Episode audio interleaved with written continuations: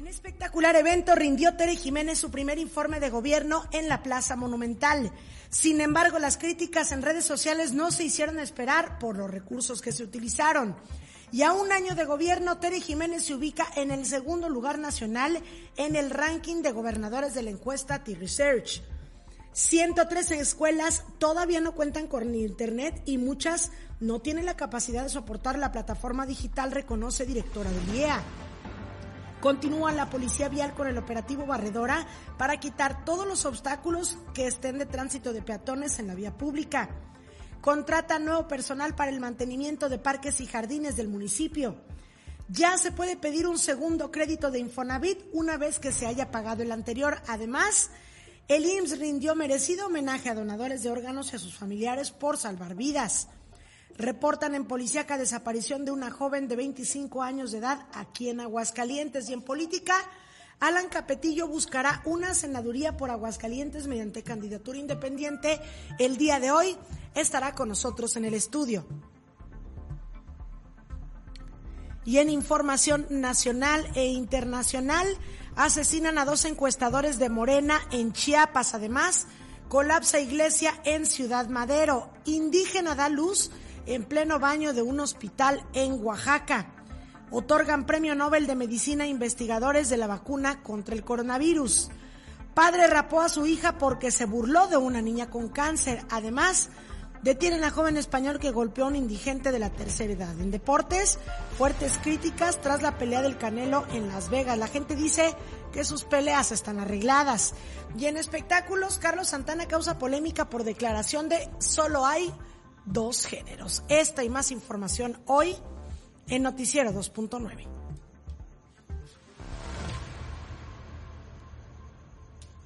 Noticiero 2.9, el informativo digital de Aguascalientes.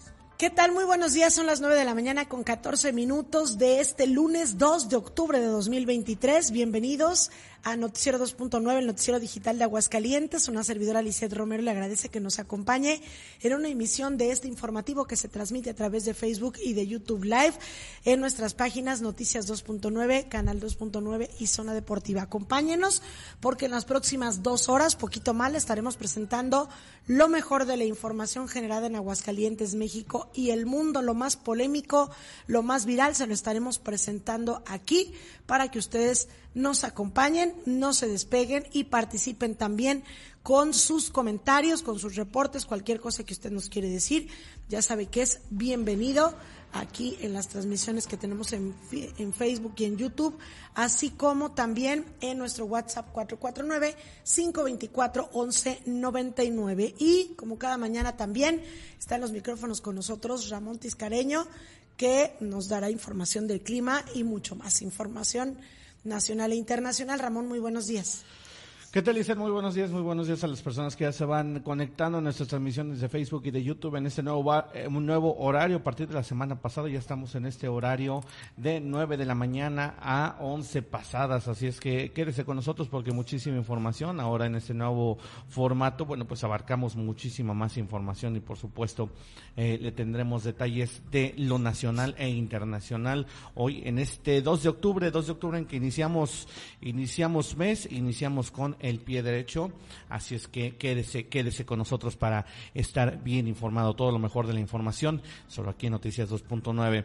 Eh, vamos a ausentarnos unos días, pero aquí estaremos con ustedes a través de la página, de la página web también, Noticias 2.9, y estamos en Noticiero 2.9 todas las mañanas, así es que quédese, quédese para saber lo más importante de la información. Vámonos rapidísimo con la información del clima, porque el clima también es noticia en este momento en Aguascalientes, bueno, pues amanecemos con una temperatura de 18 grados centígrados, eh, esperamos una máxima de 29 y una mínima de 14. El frente, el frente frío número 4, bueno, pues pegando con todo lo que es en el norte de nuestro país, muchísima, muchísimo calor en el centro y en el sur, pero bueno, pues lamentablemente no tenemos, no tenemos pronóstico para el centro de, de el país de lluvias o de que bajen las temperaturas, lamentablemente bueno, pues este frente frío número 4 está pegando solamente en las partes altas de nuestro país, en la parte norte, todo lo que es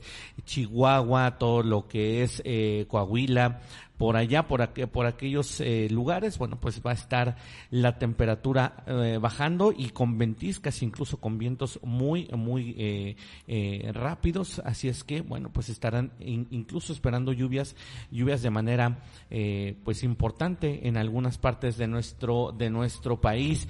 Todo lo que es Sonora, todo lo que es Nuevo León, incluso con este, con este frente frío, bueno, pues van a bajar las temperaturas considerablemente. Nada que afecte a Aguascalientes. En Aguascalientes incluso tendremos un día totalmente soleado. Se esperan algunas, eh, alguna nubosidad por ahí cerca de las 12, una de la, de la tarde, pero nada nada que signifique lluvias para nuestro estado. Así es que bueno, pues nada más a usted hacerle la recomendación si usted va a salir, si usted va tiene algo que hacer, por favor, cuídese mucho de los rayos del sol porque estarán en pleno todo toda la tarde. Así es que bueno, pues esta es la información del clima para todos ustedes para que salga bien informado y vámonos rapidísimo con los comentarios de nuestros amigos en redes sociales. Ya están conectados como siempre nuestros queridos amigos. Está Fabián Flores que dice buen inicio, eh, buen día y feliz inicio de semana. Saludos para todos. También está Rogelio Sánchez que dice, hola, buenos días, Lizeth Ramón y Jackie, feliz inicio de semana, ánimo compartido, muchas gracias. También está Klaus García Richard que dice, buenos días, Liz y Jackie Ramón, excelente inicio de mes, eh, que es el 30 y, el, ¿el qué? El 31 mejor del mundo mundial, o es que es el mejor del mundo mundial, es correcto. Pero llega a 31. Es el, más bonito, es correcto, llega a 31. Dice Moni Figueroa, bonito día, feliz inicio de semana para todos, gracias eh, querida Moni.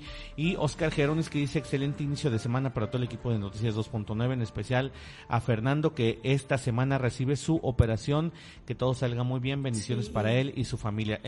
exactamente, nuestro querido Fer Medina, que se va a, eh, pues, eh, va a ser intervenido quirúrgicamente ahí en la Ciudad de México, seguramente estará por ahí escuchándonos, pues le mandamos todas las bendiciones y por supuesto todo lo mejor, todas las buenas vibras en esta, en esta operación. Eh, va a salir todo muy bien, seguramente va a salir todo muy bien a pedir de boca y por supuesto, bueno, pues esto en pro de la salud de nuestro querido Fer Medina. Sobre que es para bien, ¿no? Exactamente, es para bien. Eh, esperamos, por supuesto, eh, pronto tener noticias de que ya esté en franca recuperación y se integre de nueva cuenta a sus actividades aquí a Noticias 2.9, donde ya sabe tiene las puertas, las puertas totalmente abiertas para que regrese con nosotros. Ahora sí, Lizeth, vámonos con el detalle de la información. Arrancamos con información, Ramón. El fin de semana se llevó a cabo este evento por parte de la gobernadora Tere Jiménez, que fue la entrega de su primer informe.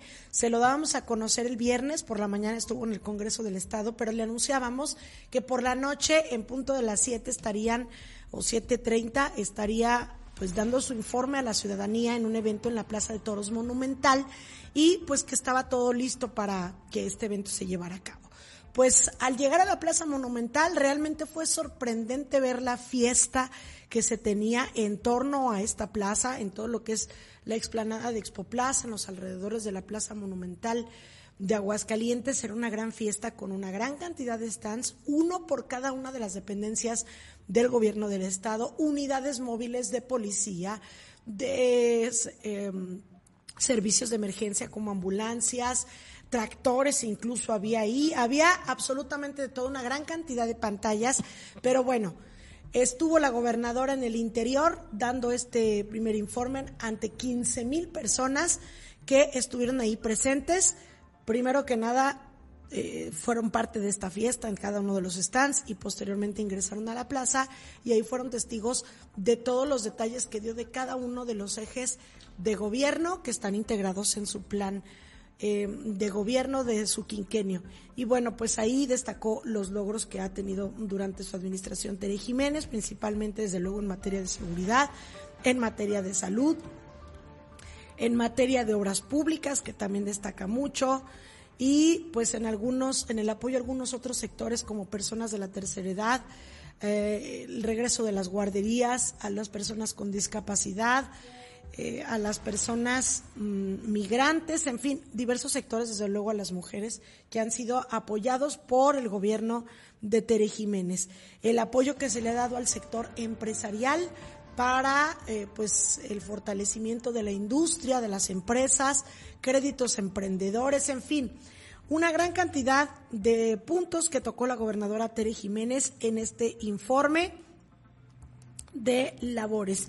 Y bueno, pues Destacaron algunas eh, cuestiones que se dieron a conocer, digo, los detalles se los hemos estado dosificando en información a lo largo de la semana que pasó y también en esta semana que se ha estado publicando información sobre cada una de las áreas, el Hospital Hidalgo, nuevos hospitales que se están gestionando, el sistema de emergencias, ambulancias, lo de las escuelas, todo el apoyo, toda la inversión que se ha dado en infraestructura educativa, en apoyos de útiles escolares, de zapatos, de pares de tenis, útiles escolares, en fin. Una gran cantidad logros que se han tenido a lo largo de este año de administración de Tere Jiménez, que justamente el día de ayer domingo cumplió un año de gobierno.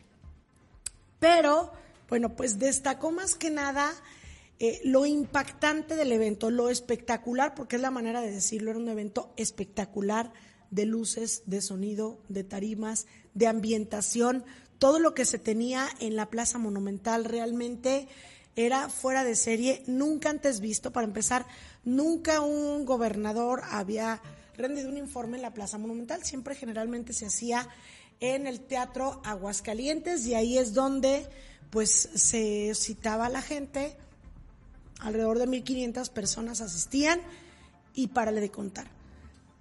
Obviamente había arreglos florales, había algunos canapés para los invitados, pero cosa muy menor en comparación con lo que hubo aquí en este primer informe de Teddy Jiménez. Para empezar, 10 veces más número de personas que eh, presenciaron este informe. Es decir, cuando antes eran 1.500, ahora fueron 15.000 las personas que estuvieron ahí presentes. Y pues obviamente la forma en que se fueron distribuyendo los ejes y con unas dinámicas llevando a personas para que dieran testimonios de algunos de los apoyos recibidos, en fin. Sinceramente fue un informe muy novedoso, sumamente atractivo, eh, principalmente en lo visual y en lo auditivo. Y todo lo que hubo alrededor de la Plaza Monumental, desde luego que también era de primer nivel las pantallas que había, los stands de mucha calidad. Mira, ahí estamos viendo, Ramón, por ejemplo, este stand de la Casa Rosa era realmente impresionante. Ahora estabas viendo tú una casa. Estos son tan solo dos stands, el de Casa Rosa y del el DIF. Pero allá toda la parte de enfrente, todo lo que es a lo largo de Expo Plaza estaban stands de otras dependencias de gobierno y la calidad de estos stands, te digo, era muchísima, era incluso más que los stands que se ponen en la Feria de San Marcos. Y en, el, eh, en las zonas peatonales, pues, adornaban con, em, pues, bastidores, con pantallas, escenarios, había batucada, había música, había desde luego comida, había una gran cantidad de cosas y a un costado de la plaza también había un área para pues la degustación de algunos canapés para un brindis de las personas que eran invitados especiales. Parecía Feria Nacional de San Marcos literal, con una gran cantidad de unidades también que estaban ahí y que estaban como exposición, no como unidades de emergencia, sino como para que la gente viera el tipo de unidades con las que contamos ya para seguridad pública y emergencia. Repito, parecía, ve nada más todo el corredor de Expo Plaza, aparte de que iluminaron toda la Expo Plaza, se veía muy bonito, todo el corredor era impresionante. Y esto es lo que estaba afuera, porque en el interior la plaza estaba llena, era lo que nos llamaba la atención.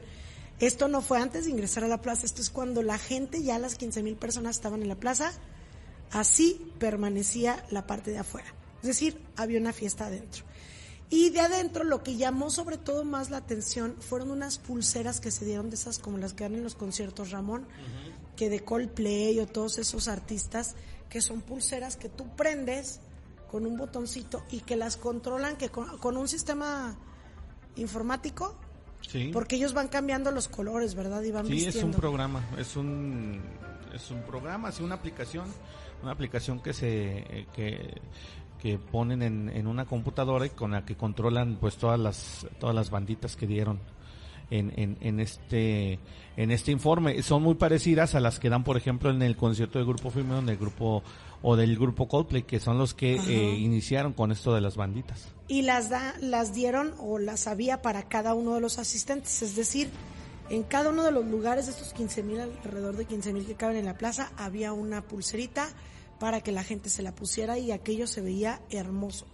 Pero obviamente todo esto, Ramón, pues empezó a desatar críticas en las redes sociales, ¿verdad? De críticas de algunos de pues gente de la oposición, como la senadora Marta Márquez, que compartía toda crítica que se hacía en redes sociales, ella la compartía a través de su página em, de Facebook y así muchas críticas en redes sociales porque decían, pues, cuánto se gastaron, ¿verdad, Ramón?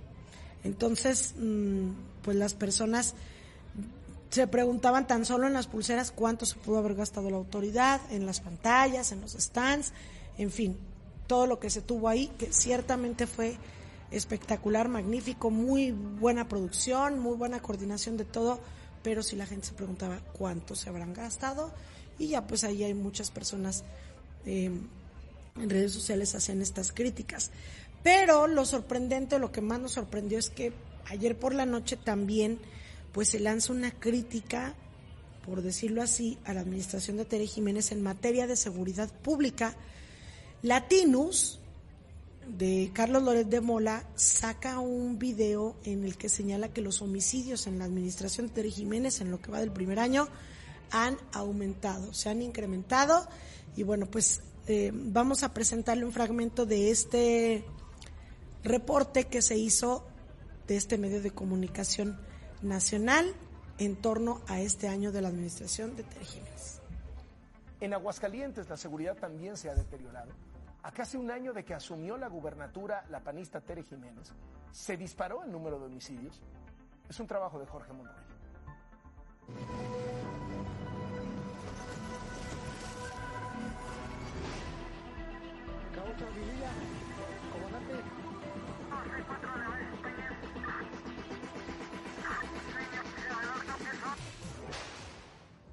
María Teresa Jiménez llegó a la gubernatura de Aguascalientes con activos a su favor. La primera mujer en dirigir el Estado y también la más joven. Tenía 38 años al llegar al cargo y el mérito de ganar la candidatura del PAN contra los deseos del gobernador Martín Orozco. Buenas tardes a todas y a todos, muchísimas gracias. Me siento muy solo en este escenario. Pero sus primeros meses al mando de Aguascalientes le han puesto en medio de la polémica, en especial porque un Estado que destacaba por la seguridad ha visto cómo se descompone la situación.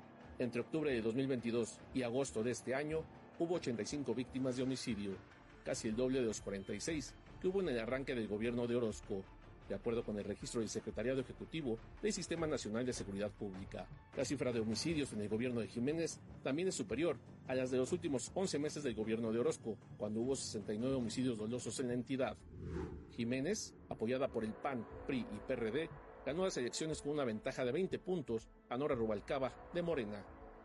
Pero a diferencia de lo que sucedía antes, las noticias de inseguridad se vuelven algo cotidiano, especialmente en la zona que colinda con Jalisco, en esa región, cuatro hermanas fueron secuestradas en agosto, sin que a la fecha se sepa de ellas.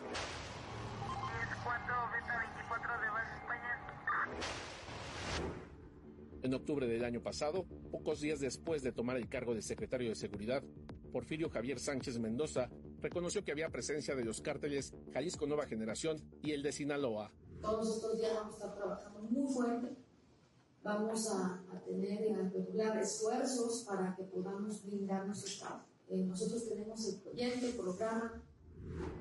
El funcionario, que había trabajado en la Secretaría de Seguridad Pública con Genaro García Luna, no pudo operar ninguna estrategia, ya que murió en un accidente de helicóptero a dos meses de asumir el puesto. Además del homicidio doloso, la extorsión, el delito de mayor crecimiento en el país, va al alza en el Estado, que años atrás no aparecía entre los afectados por la inseguridad.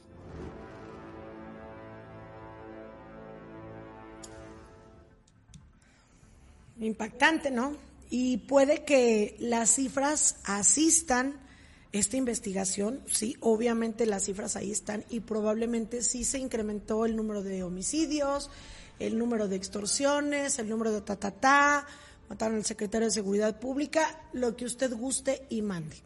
Lo que no podemos dejar de lado es pensar que ya entramos a un año electoral y que resulta muy sospechoso que justo al día siguiente prácticamente, o a los dos días de que Tere Jiménez eh, rinde su primer informe, de que está cumpliendo exactamente un año de gobierno y de que viene todo lo de la guerra electoral, pues surja un reportaje de este tipo. cuando generalmente entendemos, latinos saca investigaciones, pero eh, este tipo de investigaciones, pues, hay que decirlo así, casi siempre son en contra del gobierno federal. Difícilmente están así como que escudriñándole a los estados y oiga, hay 31 entidades más con muchos más problemas y sobre todo en materia de seguridad que los que tiene Aguascalientes. Entonces, sí resulta sumamente sospechoso que hagan un reportaje de este tipo sobre Aguascalientes cuando hay entidades que están ardiendo, cuando acaba de ocurrir lo que ocurrió en Michoacán con el secuestro de la alcaldesa, cuando está ocurriendo el levantamiento de jóvenes en Zacatecas, en Jalisco, cuando tienen tomado el, municipio, el, el estado de Chiapas en varios poblados los grupos del crimen organizado, cuando siempre han tenido controlado el norte del país, el crimen organizado, ¿por qué hablar de la seguridad de Aguascalientes cuando somos uno de los estados con mayor seguridad? Siempre va a haber delincuencia, siempre va a haber homicidios, siempre va a haber delitos en todas y cada una de las ciudades del mundo, porque el mal siempre va a existir. Pero no nos vengan a decir que Aguascalientes tiene problemas de seguridad cuando hay otras 31 entidades que tienen muchos más problemas que los de Aguascalientes. Entonces, por eso decimos que no podemos pensar mal de este tipo de este tipo de reportajes, ¿verdad? Que saca una empresa tan reconocida y que sí, efectivamente puede asistirle la razón en todas y cada una de las investigaciones que ellos realizan. Pero qué casualidad que se saca precisamente en estos días. Eso nos hace o nos da a pensar que este tipo de artículos, por llamarlo así, o reportajes, pues son pagados por la oposición. En este caso, pues eh, la oposición de Aguascalientes, que lo que quiere es perjudicar a un gobierno que a todas luces estaría nuevamente obteniendo el triunfo y que se consolidaría como una de las entidades que en las que no puede ganar Morena eh, como en otros estados. Así es que digo, la investigación ahí está, probablemente sí tengan razón, pero pues eh, a esto le vemos no solo una cara de que, de que es un reportaje a, ¿cómo se llama? ¿A sueldo? Pues sí, a modo. A modo o pagado, pues, y que es con un fin político, un tinte político, ¿verdad? pues sí. Se manchan este tipo de investigaciones por esas cosas que los que estamos en esto de la comunicación y de la política entendemos que por eso se sacan. Bueno, vámonos a más información. ¿Tú quieres hacer algún comentario al respecto? Vámonos con más comentarios porque hay comentarios de eh, nuestros amigos en las redes. Dice Carolina Romero, ah, dice Rogelio Sánchez, la luna de octubre es la más bonita. Sí. Es correcto. Todavía eh, fin, hace unos días, a finales de septiembre, qué bonita se vio la luna, muy grande también. Dice Carolina Romero Montes, feliz inicio de semana, saludos, gracias, que Carito. También Juan Raúl Vilchis que dice, buen día, feliz lunes y excelente inicio de semana y de mes. Y muchas felicidades por este cambio de horario. Así lo puedo escuchar todos los días y no me siento traidor. ya ven, ya ven. Gracias, querido Juan Raúl. También por eso lo hicimos, porque obviamente no, ni podemos ni queremos competir con, con quienes son amigos, ¿no? Es correcto. Dice Richard, buenos días amigos. Gracias, amigo. Buenos días. Que tengas excelente inicio de mes. Dice Lourdes Enciso por acá. Ah, dice Klaus, me uno a las oraciones eh, a Oscar. Gracias, gracias, querida Klaus. Dice Lourdes Enciso, feliz inicio del mes de nuestro cumpleaños. Saludos a la, de la tía Lula. gracias, gracias, Lula. gracias. Gracias por estar acá con nosotros. También dice Ruth Enciso, buenos días, Lizeth Jackie Ramón. Feliz comienzo de semana y de mes. Gracias, querida Ruth, también para ti. Un abrazote hasta allá, hasta la Unión Americana, dice Klaus García Richard. Sí estuvo muy bonito el informe, aunque el formato estuvo muy original. El único pero es que yo hubiese escogido otro lugar. De ahí todo muy bien. Dice también son golpeteos para Tere. Qué curioso que pues justo lo sacan ahorita y casi se puede saber quién pagó por el reportaje. Obvio. Dice, claro que la luna de octubre es la más hermosa. Es cuando nacen las flores. Y nací yo. Ah, querida Klaus. Ah, mira, también eres de octubre, nosotros también. Querida, querida Klaus, dinos, dinos. Ahí Lourdes Enciso es de octubre y una servidora también es de octubre. Dice Rogelio Sánchez. querida Klaus también. Lo que les faltó decir es que son los malos de, de mis Zacatecas y de Jalisco los que hacen la delincuencia en Aguascalientes. Efectivamente, y lo peor es que vemos a muchos zacatecanos, digo con todo el respeto del mundo, ¿verdad? Eh, comentando que no, y los, y los aguascalentenses se quejan, si ya van para allá, que vuelan, que no sé qué. Nos falta muchísimo, muchísimo para llegar a los niveles de violencia que tiene Zacatecas. No, y como dice eh, Richarte, muchos de los hechos que han acontecido aquí es de ellos que, que se vienen como efecto cucaracha, se huyen de, de estos lugares, vienen y delinquen a Aguascalientes y luego se van. Pues sí, lamentable, ¿Verdad? lamentable lo que se está dando en redes sociales y, y lamentable lo que se está dando a nivel nacional. Afortunadamente aquí en Aguascalientes no tanto, pero estos estos reportajes sí son una, una señal de que alguien está pagando por Y ellos. mira, será, no será el único, ni el- es el primero, pero seguramente no será el último que saquen en contra del gobierno de Terry Jiménez, probablemente también empiecen a sacar en contra de el alcalde Leonardo Montañez, que será todavía más sospechoso o más o se verían más obvios porque difícilmente medios nacionales sacan un reportaje sobre un municipio. Pero bueno, allá ellos si se quieren este seguir viendo tan obvios, lo que sí es que vamos a empezar a, a ver así reportajes eh, en contra de nuestros gobiernos, como también los vamos a ver posiblemente en contra de los gobiernos de Morena. Y también lo que vamos a empezar a ver mucho son encuestas. Obviamente, ahorita están sacando una encuesta eh, que coloca a Tere Jiménez Ramón en segundo lugar nacional en el ranking de gobernadores de la encuestadora T-Research, que es una encuesta que se hace, tengo entendido, cada mes. Y en ocasiones se ha ubicado ahí en el quinto lugar, en otras ocasiones en el tercero. Ahorita ya subió al segundo con un 69% de aprobación. Está en la segunda posición por debajo de Mauricio Vila, el gobernador de Yucatán, también panista, y que él tiene un 70% de aprobación, es decir, prácticamente están empatados.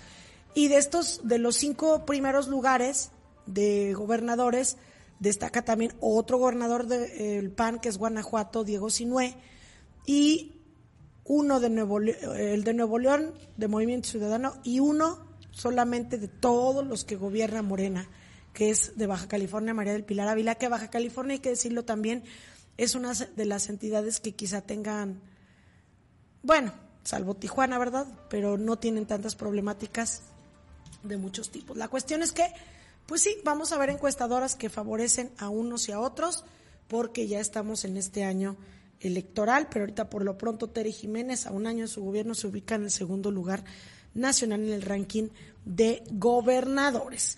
9 de la mañana con 39 minutos y recibimos en el estudio con mucho gusto a una querida invitada que está con nosotros. No, te creas, mi querida Jackie. Viene corriendo del gimnasio, no, no es cierto, ¿verdad? Vengo corriendo. Andabas en una diligencia. Andaba, es que andaba cruda. Estaba En un esperando que evento, se me- andaba se en se me pasara. No, no es cierto. Andaba ahí haciendo unas cositas con, con mi señora madre, así es, vengo del hospital, pero ya estoy aquí, lista para informarles a todos ustedes qué es lo que está sucediendo en Aguascalientes, qué es lo que sucedió este fin de semana, ya inicio de mes, inicio de una bonita semana que pinta para que ya se vaya el calor, un poco, No, pero no, sigue igual, que la. Igual. Pero bueno, pues quédese con nosotros durante estas dos horas, dos horas pasaditas para que esté bien informado. Los saludo con muchísimo gusto. El día de hoy lunes, Lisette y Ramón, muy buenas, muy buenos días, iba a decir muy buenas tardes. Muy buenas Buenos noches, días. Noches, buenas buenas noches, noches. buenas noches. Y bueno, pues eh, vamos a seguir con la información. Oh, ah, bueno, antes que nada quiero mandarle una felicitación muy especial ¿A una persona que quiero con todo mi corazón, que es a mi queridísimo Pollito, que hoy está celebrando Ah, ¿es su cumpleaños. cumpleaños? Ah, sí. mira, qué hoy bueno. está de Que manteles ayer, que ayer se festejó y no recibí la invitación. Ay, reclámale, escríbele, No reclámale. Ah, muy recibí invitación alguna. Reclámale. Y, y fíjate, y ya era de, ya era de las, ya, ya era de los que siempre me invitaba y ahora, y ahora Ya ya, no, ya, no, es que ya, no le haces caso. Sí, ya, ya, ya. no le escribes, ya, valió, nada. Ya valió no copete. le haces caso. Pero bueno, pues le mando una felicitación a mi querido amigo Pollito, que está cumpliendo apenas sus 27 añitos. 27 añitos. Y ya que esperemos pronto ya se case, por favor, ya. Ya queremos Ojalá, boda. ya queremos no, fiesta. que siga siendo feliz, que siga siendo feliz. ¿Para qué se casa? Bueno, pues sí es cierto. Oye, pues pero ahí van para él, mira. Felicidades. Ahí Felicidades están sus las mañanitas. mañanitas. Sus mañanitas para mi pollito. Oye, que cumpla Ay, muchos años más sí. y, y que y por supuesto así así como es. Oye, y para todos los que cumplen años, pues también muchas felicidades. en este octubre para todos los que se unan a los onomáticos. El día de hoy nada más déjame checar porque luego a mí me, A ver, me, me andan reclamando, oye, es que a mí no me felicitaste. Deja ver quién cumple yo soy porque luego no quiero cometer la barra basada. No, no, nadie. ¿Nadie? Hoy nadie, Pues, pollito. Bueno, nada más para pollito. Ah, no te creas. mira. Ahí está. O que haya cumplido Cristian ayer Arias. o antier. Cristian Arias, ahí está. Hoy me lo marco. Oye, por cierto, también hoy cumple, bueno, aquí en el, en el, los onomásticos del Face, también me marca a Angie Contreras, esta eh, fiel. La eh, activista. eh, pues sí, es eh, que lucha siempre por los por los derechos de las mujeres, hidrocálida, y que bueno, pues también ya es, su material es causa de, export- de exportación a otros a otros estados con sus conferencias y todo lo que da ella, incluso otros países. Bueno, pues también le mandamos un fuerte abrazo. felicitación abrazo para hoy de Angie. cumpleaños, ¿verdad? Ahí está. Ahora sí. Vámonos Ahora- con más información. Oye, pues una situación que eh, entrevistamos a Lorena Martínez allá fuera de, o antes de ingresar al informe de la gobernadora Teri Jiménez, sobre esto que se ha dicho mucho. La plataforma que puso el gobierno, El gobierno, Pasos. Gigantes, ¿verdad? Sí. Es Sí. una plataforma en donde pues vienen los libros anteriores para que los, los niños puedan estar ahí eh, pues estudiando, verificando los padres de familia y apoyándolos debido a todo este gran dilema que se presentaron por los libros de texto. Pero viene otro tipo de contenido también. Exacto, vienen más contenidos, no nada más ese es el de los libros, vienen muchos contenidos para los para los niños. Pero yo digo que siempre hay que actualizarnos. Hay que actualizarnos, Lizeth. En las escuelas también debemos de actualizarnos, debemos de tener internet, debemos de contar con computadoras, porque ahorita ya se usa Es eso, ya es eso el mundo. El mundo ya no es ir a la papelería y comprar las monografías que nosotros llegamos a comprar. Ya eso ya no se usa. Ya Que sí se usa ya- todavía, ¿eh? Oye, cuando, cuando, pegabas, cuando pegabas la monografía y todavía no copiabas el texto. todavía. Oye, sí, le tenías Oye. que quitar así con el resistor. Sí. No, pero todavía hay no- maestros que sí trabajan a lo antiguito Qué bueno. y sí te piden ese tipo de cosas. Y qué bueno. Qué bueno. Qué Pero bueno. lo que sí es que ya la mayoría, pues ya no. Oye, Fíjate. Ramón, ¿te acuerdas tú? Bueno, no sé si tú en la escuela llegaste a tener tu salón de cómputo, porque no todas las escuelas lo tenían. No, no. Porque obviamente, pues. Que ¿quién utilizábamos el utilizaba? MS2, el de la Sí, tortuguita. eso es lo que te iba a decir. Uy, sí. Y ahorita ya A vas ver y le- para adelante. Y Z, el comando para la izquierda. Exacto. DE para la derecha. Bueno, total, el chiste es que ya muchas escuelas, pues, no se han actualizado y ni con internet, Lizeth. No, Ni el problema es que muchas escuelas, no- si no tienen internet, y lo reconoce la propia directora del Instituto de Educación, porque le preguntaron, oiga, pues se quiere aplicar la plataforma eh, Pasos, Pasos gigantes, Gigantes. no se han distribuido los libros de texto, pero no hay internet en algunas escuelas, o todas tienen internet, y dice, no. No. Eh, te- tenemos que reconocer que no todas las escuelas tienen internet, y algunas sí lo tienen, pero no lo suficiente, o sea, lo tenían para los directivos. Pero Sí, no, para para que todo. todos los alumnos estén utilizando la plataforma. Vamos a escuchar lo que dijo al respecto Lorena Martínez, directora del Instituto de Educación.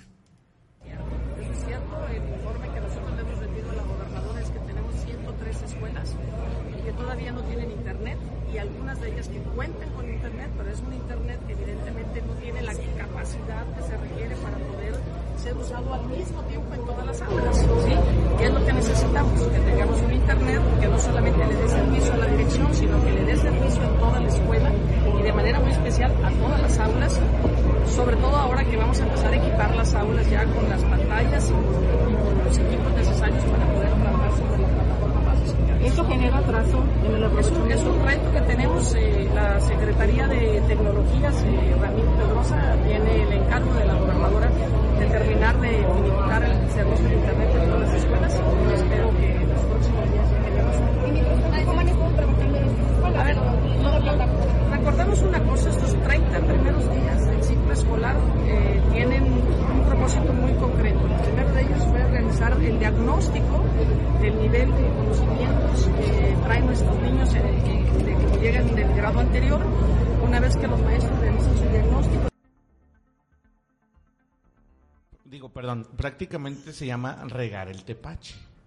Porque si la gobernadora da su informe en el que dice que ya hay cobertura, que hay internet en muchas escu- en todas las escuelas de, de Aguascalientes y, y que ya todos los Qué niños se están uniendo a Sí, todo pero- O sea, lógicamente está poniendo infraestructura, pero si tu jefa está diciendo sí hay y tú sales a decir no, es Sí. que en la mayoría no hay. Ciertamente eso es verdad, o sea, esto, eso Se ya está regando todo lo que regale. Pero hay que ser sinceros también, es que luego lo que decíamos el otro el viernes pasado, Ramón, nunca nos vamos, nunca nos van a dar gusto.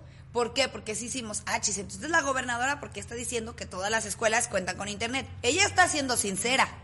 Ahora, te voy a decir una A ella Pero- le dicen que sí hay. Eh, ella tiene que ser sincera y decir no hay. Pero tu cuestión- jefa te está diciendo tú di que sí hay. La cuestión también, una, no puedes mentir.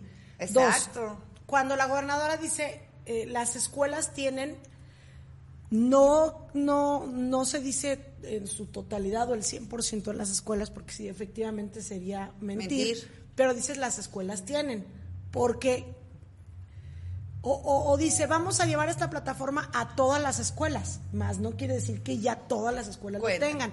Ahora, si hablamos de 103 escuelas o 100 escuelas, es mucho menos del 1% del número de escuelas que hay en Aguascalientes, hay que decirlo. Entonces, si, si, si pensamos en 100 escuelas, en 100 comunidades, sí, tú dices, no, pues sí son muchas. Sí. Porque a lo mejor son 20 de Calvillo, 30 de Cocío, entonces dices, sí son muchas.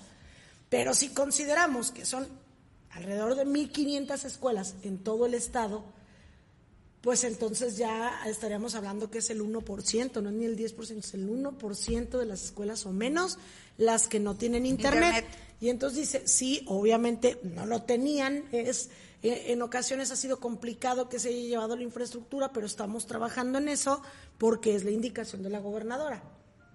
O sea, hay que, Sí. hay que decirlo de esa manera. ¿verdad? Es que sí, obviamente la manera en como dicen las cosas es, no contamos a lo mejor un, un- no abarca el 100% de las escuelas en Aguascalientes que tengan internet, pero pues sí estamos trabajando, la gobernadora está trabajando para darnos, y ahora sí, para completar todas las todos. escuelas que faltan. Pero pues sí es algo muy curioso porque tú dices, estás escuchando que la gobernadora está mencionando que casi que nadie falta, pero luego sale la, la directora del Instituto de Educación a decir, no, es que algunos sí faltan, pero hay que ser sinceros. La verdad es que qué bueno que sean honestos con nosotros de especificar que faltan, cuántas faltan y que se va a venir a trabajar Y- para, que ten- para poder tener este, pues este internet. Y te digo que es un juego de palabras, porque obviamente Sí. tú en un informe eh, no se estila a hacerlo de esta manera que pudiera ser que en un informe la eh, los gobernantes dijeran, hemos hecho esto y nos falta Nos esto de acuerdo a nuestro plan, pero estamos trabajándolo. No te va a decir, este, 1480 escuelas tienen internet, pero nos faltan 100. 100. No lo dicen así No. pero tampoco está mintiendo. Y si probablemente en rueda de prensa le preguntamos a la gobernadora, oiga, que hay algunas escuelas que no tienen internet, hubiera contestado lo mismo que Lorena Martínez. Sí, Sí, pero estamos trabajando reportan, para. Pero estamos trabajando. Entonces, tampoco es así como que satanicemos ni lo que dijo la gobernadora en el informe, ni, lo, que, declaró Lorena Martínez en la entrevista. Las cosas como son, ¿verdad? Pues sí. Vamos a aplicar todo a rajatabla porque el mundo no es así. En la comunicación Se llama Las cosas regar el tema. Que no entiende, no precisamente, no precisamente. Pero bueno, que no. Fuera de esta polémica, ¿verdad? De el internet en las escuelas, vámonos con más información, mi querido. Oye, la polémica no fue si hay internet o no, la polémica fue que lo que dijo Lorena y luego sale a decir lo que dijo la gobernadora Tere Jiménez. Tú- tú- Pero, como, como subordinados casi siempre, casi la mayoría del tiempo, tienes la obligación de decir lo que lo que tu jefe, o sea, Te dice, sí, de es que recalcar, va- de No, subrayar, pero es que hay un estudio o, que le o de, presentaron. o de o, o de continuar con lo que dice tu jefe.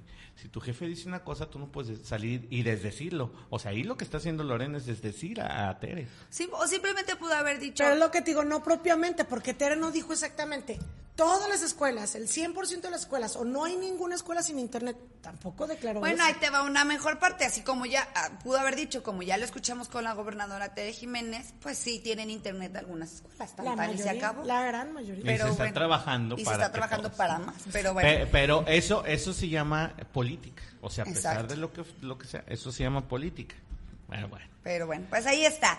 Vamos ahora con nuestra compañera Giselle Dávalos, quien ya está aquí con nosotros, porque nos va a platicar sobre este tema tan importante que es en las calles que uno no se puede estacionar, uno no puede caminar a gusto, porque Este sí es el operativo, barredora. Este, sí este es el auténtico barredora. Porque luego, ya vio usted que la, el- la cubeta con cemento y el poste ahí, que la silla, que el cono, simplemente, oye, esos de tipo A. exactamente, eso, todo eso no debería de estar en las calles de la ciudad de Aguascalientes, ahí a la buena de Dios, sin permitirle Las el paso a la gente. mentadas tragamonedas. ¿Cuál, cuál es? Las maquinitas tragamonedas. Ah, con los que No, no, no, pero estamos hablando No, pero de, de los que apartan, de los que No, apartan. no, no, pero es que este operativo barre con todo lo que está Ah, en la... es que a veces Ah, hay es que- maquinitas estorbando en las Ah, calles. ok. Mira, a ver, Ah, ya, ya. A ver. Giselle, es que platícanos sobre esto. la nota, ¿verdad? Yo no sé, mira, voy a contar yo ya ando peleando todo lo de ayuntamiento porque hoy estaba todo apagado, todo apagado y estaban esas cosas mal acomodadas. Ah. Entonces, bueno, a ver, Giselle, explícame para poder meter mi Pues bueno, bien, les cuento esta noticia que para que ya no te enojes, Jackie, que quizá te va a resultar positiva porque continúa la policía vial el operativo Barredora para evitar el apartado de lugares de estacionamiento a través del cual se aseguran diversos objetos. Aseguró, Martínez, aseguró Arturo Martínez Morales, director de movilidad, señaló que la policía vial mantiene activo el operativo en calles, avenidas, colonias, barrios y fraccionamientos de la capital para retirar objetos que impiden la libre circulación vehicular, liberar espacios en vialidades y evitar que, los, que se reserven lugares de estacionamiento sin autorización frente a domicilios y negocios, en donde las personas colocan desde piedras, cajas con basura, llantas viejas, señalamientos metálicos, lonas y cajas de madera, entre otros. Martínez Morales reportó el retiro durante la presente semana, mira ya aquí, de 422 artículos como botes, llantas, cubetas y otros, con los que apartaban lugares para estacionamiento en calles del centro de la ciudad y zonas aledañas al primer cuadro de la ciudad. Finalmente añadió que dentro del operativo Barredora también se busca evitar que los conductores se estacionen en doble fila, reduciendo el espacio para el tránsito y que se obstruyan banquetas, cajones destinados a vehículos que trasladan a personas con discapacidad o zonas de carga y descarga. Este, bueno, ya sin duda también no solo beneficia a los conductores, sino también A a, los los, a los peatones, ¿no? A ver, Porque yo quiero mira, hacer hay varias... muchas tiendas, por ejemplo, ponen el, el como refrigerador donde tiene el dispensador de las bote- de los De los- frascos de agua, de agua, de sí. los hielos. Luego ponen las maquinitas tragamonedas, todo esto Y luego a los que hidrocálidos que somos bien buenos para pararnos a mitad de la a calle. menos que ellos sacan el permiso, pero si no lo sacan, pues los- Sí, lo- o A sea, ver. nos, nos afectan a todos. A ver, yo quiero hacer una pregunta. A mí me gusta ponerme de, la- de los dos lados. Yo voy al centro y luego ahí tengo una, una callecita a la que le llamo yo mi vieja confiable porque para no pagar estacionamiento hay que ahorrar. pones. Pues paso por esa callecita y si me encuentro un lugar, pues me estaciono. Pasa que lo, el otro ¿Un día... rojo, amarillo No, no, o blanco, blanco? blanco, blanco. Tampoco soy tan descarada. Había eso, ese bote de el bote con cemento y el palo afuera de una ese casa. No, así como este, Ah. afuera de una casa, ese bote. Ya- en una, en una calle, en la, en sobre blanca, o sea, en una blanca, pero afuera de una casa. A ver, Ramón, tú eres, hay que ponernos en la parte de los dos lados. Tú sí vives ahí, no quieres que se no, estacionen. hay que ser sinceros, porque yo me, yo me quedé pensando y yo me enojé, dije, ah, ¿por qué lo pone? Pero es que yo me puse a pensar y dije, ah, pero es que si yo Porque viviera a ti aquí, te la aplican cada feria.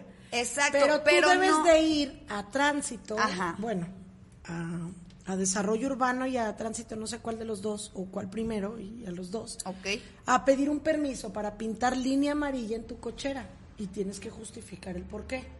Ok, vivo en el centro y no, o pues, ¿dónde me puedes poner letrero, puedes hacer, pero sí para, para que aplique, ahí aplique la ley a los automovilistas si no se pueden estacionar.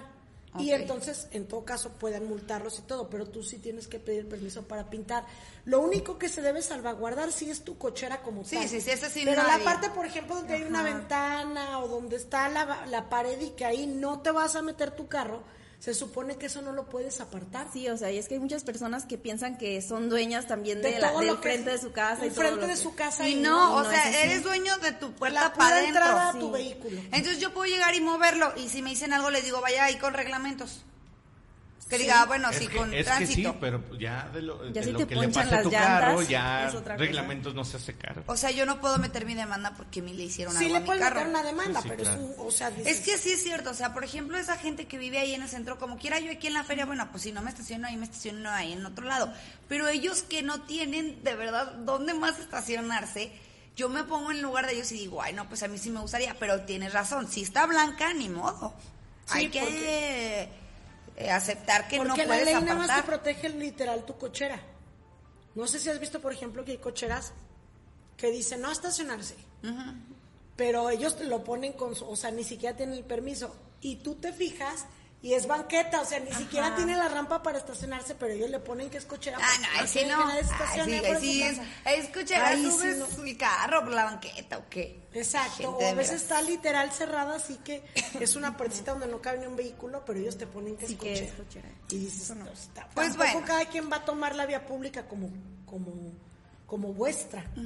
Qué bendición que hagan ese tipo de... Pues Sí, de- esperemos que luego puedan. Está como en la feria, que. Oye, en que la les feria digo no- que vi una patrulla que estaba yo parada y de repente veo que ajá, cargan con la mesa, las periqueras. Ya tienen nuevos muebles para sus caray, casas. Ya hasta que la chava les enseñó el permiso, miren, aquí está, si tengo el derecho de tener aquí, ya ves que en la calle todos lo sacan en la feria, lo sacan Sí. a la calle.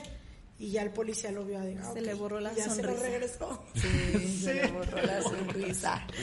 ¿Cómo ven? Iba a cantar que la de los Tigres del Norte. Se te borró la Te sonrisa. borró la sonrisa. Pero Se bueno. te borró. Muchísimas gracias, querida Giselle, por esa Gracias, información Giselle. tan Gracias, importante. Eh, bueno, pues nada más para que todos lo sepan, coñitos, postes, cubetas, Se las van a subir si no tiene permiso. eh, rejillas de... eh, ¿Cómo se llaman? Garrafones. Todo eso los van a quitar. Sí, Yo por eso no esas. pongo nada de eso, pongo a mi hijo, le digo, Hay que- párate Ay, ahí, quédate, no te muevas. Hay que decirle a Lupe porque lo van a lugar. con un lo montón de, van a de garrafones. Pero bueno, ahí está. Continuemos con más Bueno, información. ahora vamos con Ceci Ruiz porque ella también tiene información, pero sobre mantenimiento en parques y jardines del municipio de Aguascalientes. Otra cosa que la gente también pide a gritos es que sus parques de afuera de sus casas pues estén adecuados para que los niños puedan jugar, que estén en buenas condiciones. También los parques, eh, bueno, donde están los juegos, también, eso también es muy importante tenerlos limpios. Pero también nosotros hay que poner de nuestra parte. También queremos Ah. que todos nos hagan, pero luego mire lo que pasó aquí en Guadalupe. O sea, sí queremos que la gente esté ahí, que el municipio esté ahí eh, Oye, que limpiando el parque, pero también nosotros vamos y rayamos lo- los, brin- lo- las Que resbaladillas, por, los que por columpios. cierto, sí, sí te dijeron cuánto cuesta cada uno de los aspersores que quitaron. Sí, escu- estaba escuchando el Cerca de audio. dos mil pesos cada Sí. uno. Cada uno y Cada fueron uno. 15 o 19. 19. Fueron 19 Y aspersores cuestan como fregaron. 1500 pesos. Y, Tan solo oye, de eso es gracia. Más y las más banquitas. las bancas. Que acababan de poner unas y las destruyeron y luego esta, o sea, vamos, habían No destruido descansan. unas, las cambiaron y fueron las que destruyeron, las que nosotros presentamos en el video. Entonces ya, hay Entonces ya un- son- ya se interpuso denuncia Varias. ante la fiscalía y hay una investigación al respecto, porque Pues- es un daño al, al, eh, al patrimonio municipal. Pues bueno, ya hay ojalá una los denuncia que, que se interpuso por esta situación. Pero esto de parques y jardines, que qué bueno, ya contrataron más personal, porque sí está bien que nosotros como ciudadanos cuidemos, pero también obviamente ellos tienen a un responsable en cada uno de los jardines y luego también hay unos que Por eso no te le echan ganitas, no Y trabajan, responsable de la lanza. como el de El la de la Lanceros, Lanceros. ¿verdad? Que tiene ahí hecho un asco. Que todavía dice que nosotros no le pagamos. O sea, entonces no sé quiere cómo que le le paguen, pagan. le paguen doble, tanto el municipio como los vecinos. Pues no, ¿verdad? No, y la otra es que hay algunos jardines donde no tenían responsable. Entonces, pues no por eso tenían que contratar este personal. Pues bueno, pues ya contrataron más eh, personal para que estén al pendiente de parques y jardines aquí en el municipio de Aguascalientes y que de esta manera pues sea un lugar tranquilo, seguro y bonito para todos los vecinos de las diferentes colonias. Saludamos con mucho gusto a nuestra compañera Ceci Riz. Ceci, muy buenos días. Muy buen día. Efectivamente, la Secretaría de Servicios Públicos del municipio contrató nuevo personal en el área de parques y jardines para dar mejor mantenimiento y atención a las áreas verdes y así conservar la imagen limpia y ordenada del entorno urbano. Además, el secretario de Servicios Públicos, Carlos España Martínez, resaltó que se están incorporando alrededor de 100 trabajadores a través de quienes se pueden atender, atender más espacios y dar un mejor servicio a la ciudadanía. También nos especificó que varias de las personas que han sido contratadas se unirán a las cuadrillas de mantenimiento, herrería, pintura y jardinería, Otros compañeros recibieron la encomienda de dar servicio a camellones, parques o jardines. Además, nos indicó que se abrirán nuevos espacios laborales ya que en direcciones como la limpia y aseo público, debido al crecimiento de la ciudadanía, también se requiere aumentar la plantilla para ampliar la cobertura y mantener limpias las colonias, comunidades y fraccionamientos. Hasta aquí mi reporte, volvemos con ustedes al estudio. Gracias, Ceci. Hasta nos paramos en donde mismo. Ninguna sigue hablando. Pero bueno, pues ahí está. Gracias, Ceci. Sí, es muy importante tener bien limpios nuestros jardines, nuestros parques, pero pues repito, hay que cuidarlos, también no hay que ser tan cochinos. Oye, luego encontramos toda la basura ahí tirada, no la recogemos, entonces pues sí, hay que estar muy al pendiente, el municipio nos ayuda, pero nosotros también hay que ayudarlos a ellos. Oye, ¿y si dijeron el número de cuántos iban a estar contratando o no? Híjole, a ver, déjate digo. Porque también ahí está, está el asunto. Ojalá y sean los suficientes para que cubran todos los jardines que no tenían encargado. Y para los que, y, para los que tienen encargado, pues que también les metan ahí presión, porque hay unos que de veras, aunque tengan encargado, pues nomás se hacen patos. No, no dice. No, no dice. Pero, pues lo importante es que se fortalezca la Secretaría de Servicios Públicos, el área de parques y jardines, porque, híjole, si hace mucha falta, este, y sobre todo con esto que no hubo lluvias, hubo unas que, crecieron maleza, hicieron que creciera maleza, pero no hubo lluvias copiosas suficientes como para que eh, pues estuviera todo verdecito. Entonces nada más está la maleza ahí en muchos lugares y en otros está todo feo, crecida la hierba. No hay áreas verdes, entonces muchos lugares se ven muy feos. Oye, entonces sí. Y fíjate que nos mandan un reporte, nos dice Pati Medina, en, en un caso de cada ocho días, en la colonia San Pablo llegan los vendedores y se adueñan de la calle y no hayas lugar. Y no precisamente para ir a la línea, es para llegar a casa de mi suegra. Ahí como le haces, pues ahí está. la colonia de San Pablo es este reporte. Es lo que te digo, está bien cañón. Está bien canijo el, el, eh, pues el apartadero de lugares y lamentablemente uno llega y si no les da o si no es este partícipe de de darles una moneda o darles un dinero a cambio de que nos guarden el lugar o de que nos cuiden el carro, pues puede ser que si nos a pesar de que es un derecho, de que si nos estacionamos, pues luego nos van a nos van a hacer algo a nuestro automóvil. Por eso es la inseguridad. Por eso la inseguridad de este pues tipo de situaciones. Vámonos con más, Lizeth, tenemos Vámonos con más, tenemos invitado. Le mencionábamos que en política, ¿verdad? Ya inició el año electoral y justamente vamos a empezar a ver pues a muchas personas que están eh, con la intención de contender por algún, por algún cargo de elección popular. Uno de ellos, y que en días pasados se presentó ante el Instituto Nacional Electoral, es Alan Capetillo, que ya lo usted lo ha escuchado aquí en Noticiero 2.9 con temas polémicos como la distribución de los libros de texto, como los temas de em, la legalización del aborto. Y ahora, pues precisamente nos viene a platicar sobre esto porque busca precisamente ser candidato independiente al Senado de la República. Alan, ¿qué tal? Muy buenos días. Mi estimada Lisset, yo muy agradecido por la oportunidad de venir a este micrófono, de dirigirme a tu auditorio y pues de invitarlos a que me acompañen a romper este paradigma, ¿no? A romper esta vieja idea de que tenemos que vivir secuestrados por estos partidos políticos que ya prácticamente no representan a nadie, que ya están prácticamente vacíos de todo contenido doctrinal, ideológico, que están secuestrados por mafias y que en ese sentido, pues creo que los ciudadanos eh, deberíamos aprovechar la oportunidad de empezar a romper con esos esquemas, ¿no? Y empezar a decirles que pues tendrán que reformarse, tendrán que irse un rato de vacaciones, eh, un rato a reflexionar, porque es momento de que los ciudadanos tomen la palabra, ¿no? Oye, Alan, que ni muchos de sus militantes, de los que todavía están en sus filas, están conformes con lo que hacen los partidos políticos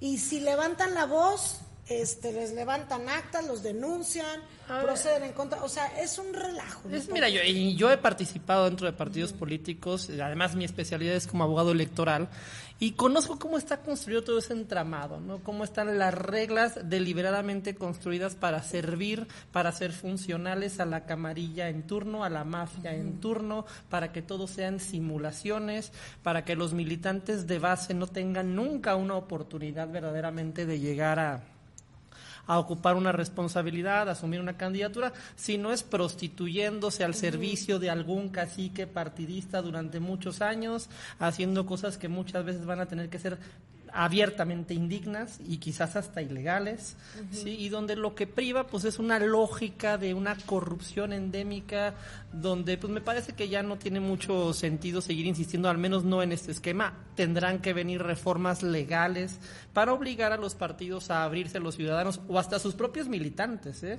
porque también hay mucha gente en el PRI, en el PAN, muy valiosa en la base, que merecería tener oportunidades y no las tienen.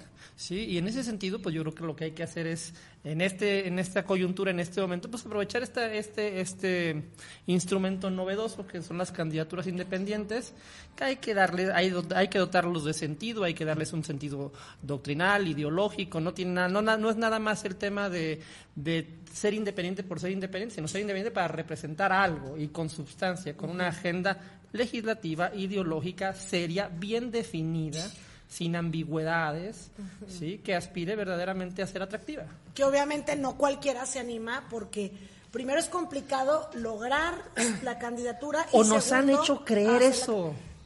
Sí, pero de cualquier manera, por lo que dices tú, tienes que tener una plataforma, tienes que tener todo un esquema de trabajo que no todos lo tienen. Bueno, es que es algo que también tenemos que romper, tenemos que profesionalizar la vida pública y además de romper el paradigma de que la política tiene que ser este rollo de andar sirviendo refrescos, llevando tortas, entregando despensas, repartiendo tinacos. Es como muchos han entendido la política y eso ha hecho que se alejen de la política jóvenes inteligentes, brillantes, con capacidad, que pudieran haber participado y haber elevado el nivel de la política. Pero como hemos convertido la política en ese tema clientelar y corporativo, de estructuras que los es correcto, que prostituyen... Que todavía sigue vigente. Que prostituyen la necesidad de las personas, pues lo único que hemos hecho es degradar el perfil de las personas que se interesan por participar en esta actividad. Y eso es lo que tenemos que también tratar de romper, este paradigma cultural, y en ese sentido esto es una batalla cultural, donde se entiende que la política es eso. No, la política no es eso. La política es la discusión, la reflexión colectiva de cuáles son los problemas que compartimos, cuál es nuestra Debate idea, de ideas. debate de ideas, eh, reflexión sobre principios de justicia, qué es lo que nos corresponde a cada uno que tiene que reflejarse en las leyes. ¿sí? Y en ese sentido, plantear una ah, alternativa bien definida, con un horizonte ideológico claramente eh, determinado, con conceptos bien claros y con posiciones sin ambigüedades, sin estar jugando al caerle bien a todos, sino tratar de representar a la mayor cantidad de personas que además en Aguascalientes comparte unos- una agenda de valores bien definida. Es lo que te iba a comentar, porque justamente tú eh, has defendido ciertos temas y hay- eh, se da mucho que los políticos, cuando son candidatos, no quieren decir que están a favor de la vida, no quieren decir que están Vida, familia, a favor o en contra, por ejemplo, del- de, la fiesta brava, porque no se quieren arriesgar y no quieren perder a un sector o al otro. Porque son hipócritas y no quieren definirse con claridad. Porque lo- luego aparte se, se alinean a las, i- a las ideologías. Está como cuando a Nayeli Muñoz le gustaban las corridas y, su- y, y se va al verde, que ir- pues tiene que que decir decir que, que no, le gustan las corridas. Y eso es un ejercicio de hipocresía.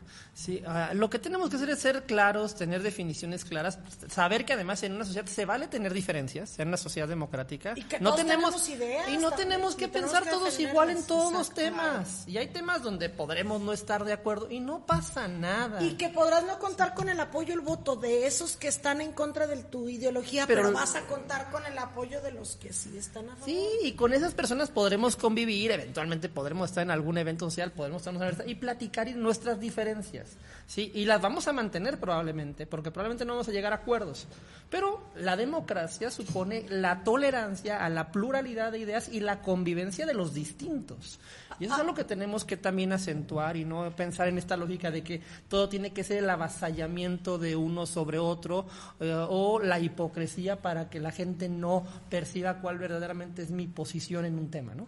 Ahora dices, las formas ya deben de cambiar, ya esa forma de hacer campañas despenseras y todo eso eh, está quedando atrás y más ahorita con la globalización, con las redes sociales y tenemos que debatir ideas porque esa es la política. Pues es que ¿Crees es- tú que con esa eh, ayuda que dan las redes sociales se puede entonces lograr. Yo algo? creo que se pueden romper paradigmas importantes. Creo que además en Aguascalientes tenemos una sociedad con una densidad cultural importante. O sea, gente que, vaya, que le interesa que haya un debate de ideas, que le interesa la discusión de valores y principios, que no todo es esta lógica. Porque aparte, ¿por qué nuestros políticos se refugian tanto en las despensas? Porque no tienen ideas, ¿sí? Porque no saben qué comunicar. ¿Eh? porque son los, los cuestionas y tienen un discurso vacío, carente de sustancia, que no puede sostener un razonamiento más o menos eh, sofisticado sobre un tema, ¿no?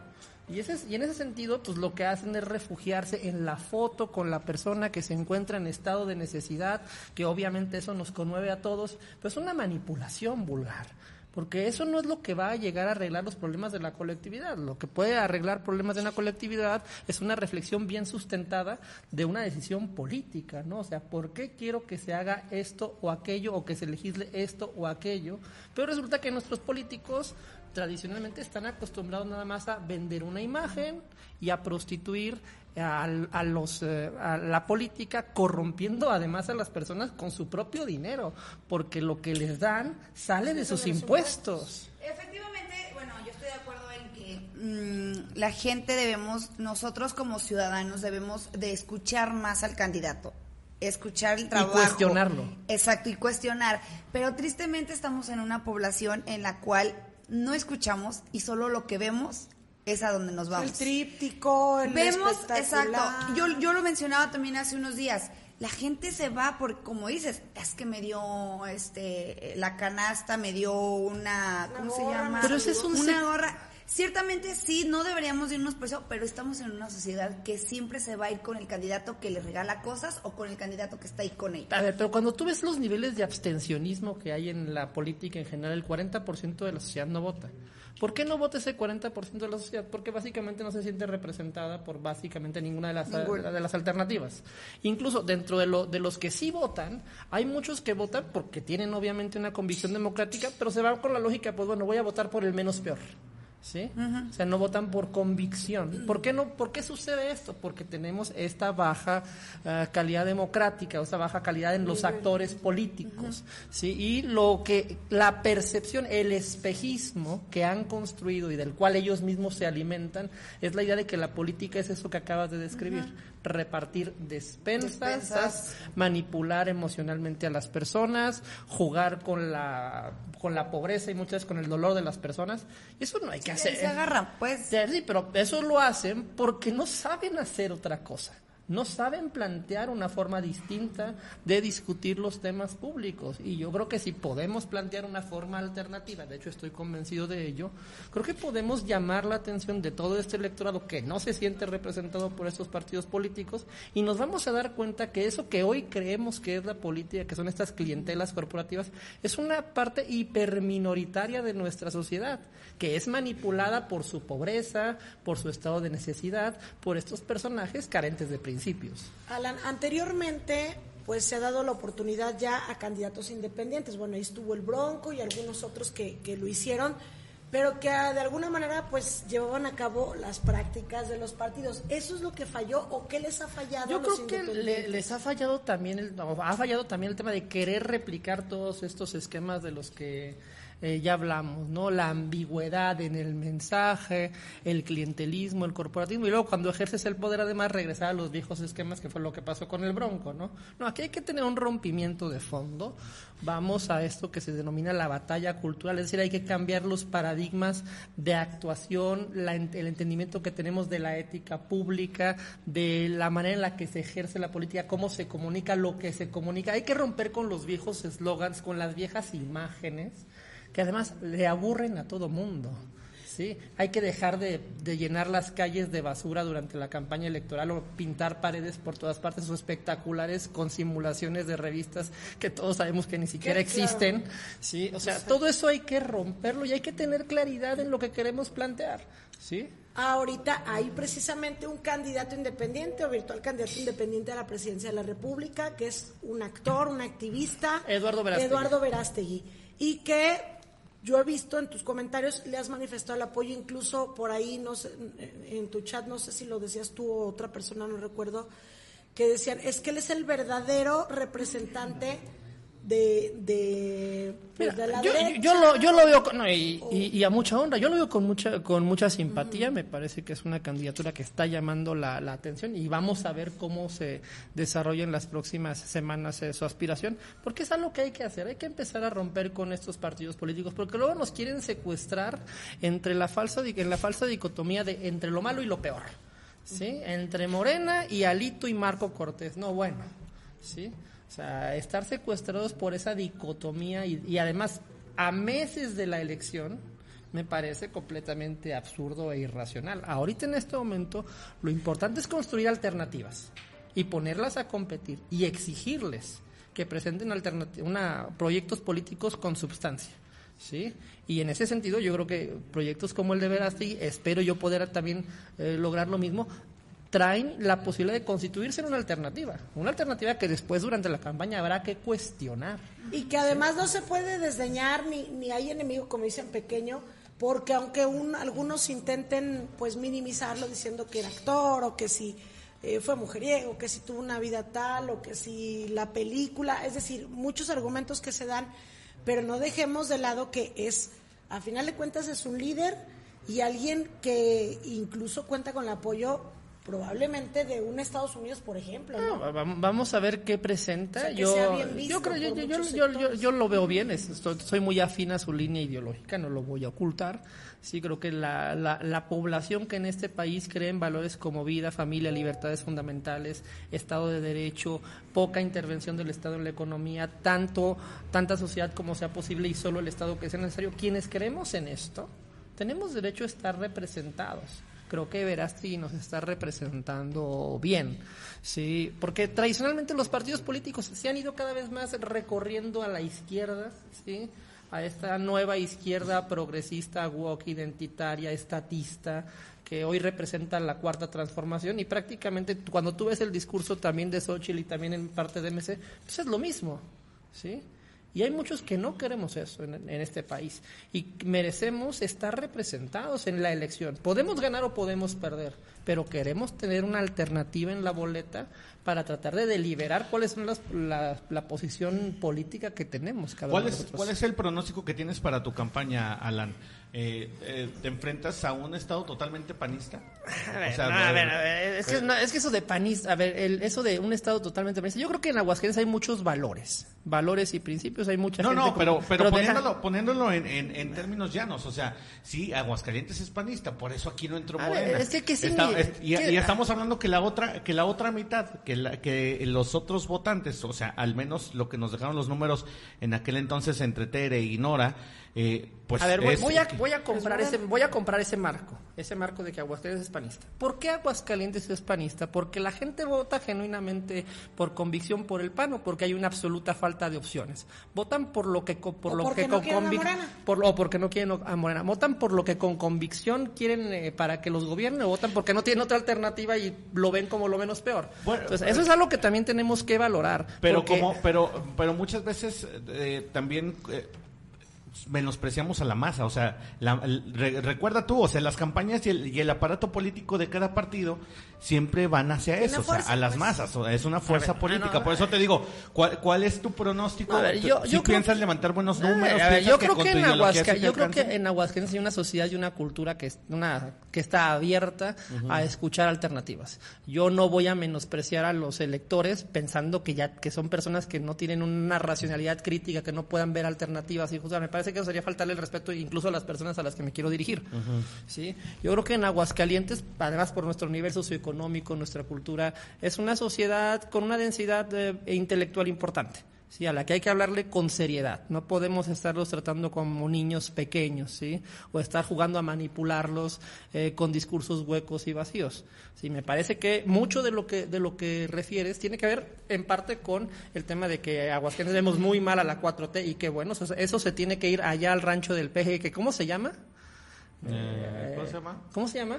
Ah, la, allá la chingada, ¿no? Ah, Ah. Ah, bueno. Ah, bueno. Ah, Acá para la ¿Qué salida? Calvillo. Ah, Allá tenemos que mandar a la 4T y estamos de acuerdo en eso, sí, pero que tengamos que mandar allá a la 4T no significa que tengamos que conformarnos con una representación política mediocre, carente de sustancia, una derechita cobarde que no se anima a defender abiertamente los principios que en los que la sociedad de Aguascalientes cree, sí, en temas como vida, familia, libertades fundamentales hemos visto cada vez cómo más se recorren con a, la- a una política woke, progresista. Bueno, ya van en, a- en alianza con el PRD y llevan como candidato a la presidencia a Xochitl Galvez. Digo, ¿qué hay que explicar al respecto? ¿Me explico? Eso yo pienso, en la posición política que yo pienso defender, que no representa a la mayoría de la gente de Aguascalientes. Y mucho, y tampoco a la mayoría de los panistas, ¿eh? Porque hay muchos panistas desencantados con las decisiones de su Por, por eso, por eso me refiero Y yo a- creo que a- ahí a- hay un a ¿Cuál espacio. es, cuál es tu. Una posibilidad. cua- o sea, ¿cuál es. ¿Cuál crees que sea tu pronóstico en, en números llanos? O sea, eh, si piensas que, te- que tengas algo, o sea, el Que alcance, alcance. pues. Yo creo porque, que hay- porque, o sea, en muchas cosas yo, por ejemplo, puedo estar de acuerdo contigo. Entonces ya, ya vamos de gane. ya vas de gane. De hecho, ahorita vas a dar digo. tu firma. Es lo que te digo. A lo mejor yo, a lo mejor yo puedo estar de acuerdo, pero ¿cuánta gente de a pie, de a pie, la que en verdad, la que en verdad diario está batallándole con el gasto, o la que es acreedora a los, a los, este, programas cliente- clientelares de Morena? ¿Sí me explico? O sea, A ver, ah, decías a ver, tú el- ahorita, eh, va a ser, que va a depender, a ver, va a ver, va a depender de nuestra capacidad. A ver, es que también, eh, otra vez, yo insisto que ese voto es realmente pequeño. Yo creo que hay un gran voto en Aguascalientes que requiere escuchar un discurso que lo seduzca, que lo Y que no ha convenza votado por y que no vota por eso o que vota por la lógica del menos peor. Sí, y ambas cosas son tristísimas en términos democráticos. Entonces ahí el tema es comunicar a ese electorado, dirigirte a ellos, convencerlos, esforzarte porque les llegue su mensaje y confiar en la, de- confiar en la democracia, confiar en que las personas son adultas, responsables, que toman decisiones con sentido crítico y tenemos ocho meses para convencerlos. Eh, en este caso además tenemos tres meses para conseguir el respaldo de 20 mil de ellos para poder volver, volver viable esta candidatura independiente. Yo espero lograrlo y a partir de ello pues plantear un nuevo paradigma, porque creo que si podemos habilitar que la, la idea de que las candidaturas independientes pueden ser una alternativa, vamos a tener más ciudadanos involucrados por la política, con mejor nivel, con mejor calidad, porque gente que se va a dar cuenta que no se tiene que meter a este lodazal que son los partidos políticos para buscar una aspiración. Y dos, los partidos políticos también, por lógica natural, al percibir la competencia, van a tener que verse obligados a subir la calidad de su oferta política. ¿sí? Tenemos que meterle presión al sistema de partidos. Yo creo en el sistema de partidos, pero no en estos partidos. ¿Sí? Aquí hay que meterle presión a este sistema de partidos, ponerlos, eh, tensionarlos, obligarlos a estudiar, ¿sí? Y que se pongan ahora sí que a, a hacer su trabajo, que es generar cuadros políticos para representar todas las posiciones, la derecha, la izquierda, conservadores, gente más liberal, socialdemócrata, todas las opciones son legítimas, todas tienen un espacio en el debate público, pero tienen que tener un discurso articulado que verdaderamente transmita lo que se supone que representan, ¿sí? Y no estos cuadros completamente carentes de sustancia, que son aburridos, que te repiten las tres mismas frases hechas de toda la vida, o que te hablan siempre con Bueno, las pues es que contratan a los mismos este, operadores políticos y a los mismos estrategas No, de y, marketing. y aparte, político. parten del principio de que la gente es tonta. Sí, o sea, porque parten de esa es su idea de comunicación, sí, es una hacen una política para domis, perdóname que la, la expresión. Yo parto del principio contrario. Yo creo que la gente tiene capacidad intelectual, es inteligente, está anhelante de un discurso más articulado, sí, y, y además que aguante la crítica, ¿eh? tú tengas razón en, en, en, en, en- en parte de lo que dices, pero también recordemos que, que, que nos ha dejado la experiencia. El electorado, la masa electoral, pues a lo mejor tú dices, son inteligentes, el 15%, te lo No, no, aseguro. No, yo creo que más. Porque, Pero- porque, la, porque hay que ser sinceros. Digo, estoy totalmente de acuerdo y que conste, te lo digo aquí, Alan, estoy totalmente de acuerdo con lo Y- que y dices. me voy a llevar tu gustaría, firma. Me gustaría, me gusta, me gustaría que fuera así, pero Y que se demuestre. en, que en la realidad de las cosas, del el electorado.